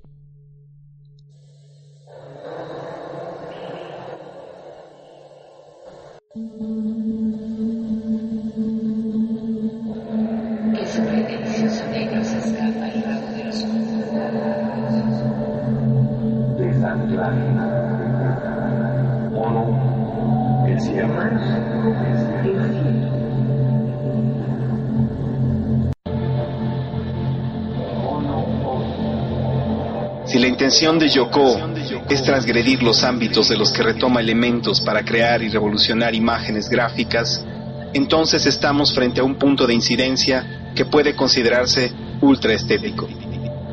El autor eligió para esta obra la impresión en offset, que a diferencia de la litografía, en la que la impresión se hace directamente de la placa de piedra al papel, la tinta pasa a un rodillo de caucho antes de ser finalmente impresa, dotando a esta técnica de una calidad superior a la técnica antes mencionada.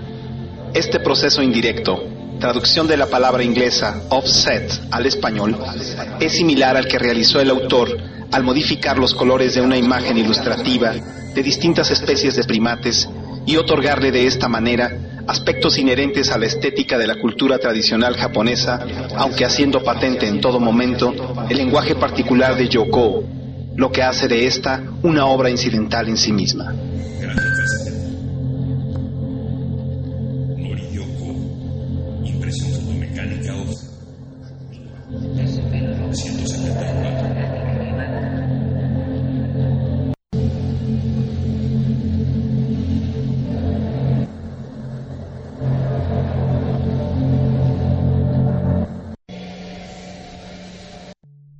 Imagen gráfica 74. Tadanori Yoko. Impresión fotomecánica offset. 1974.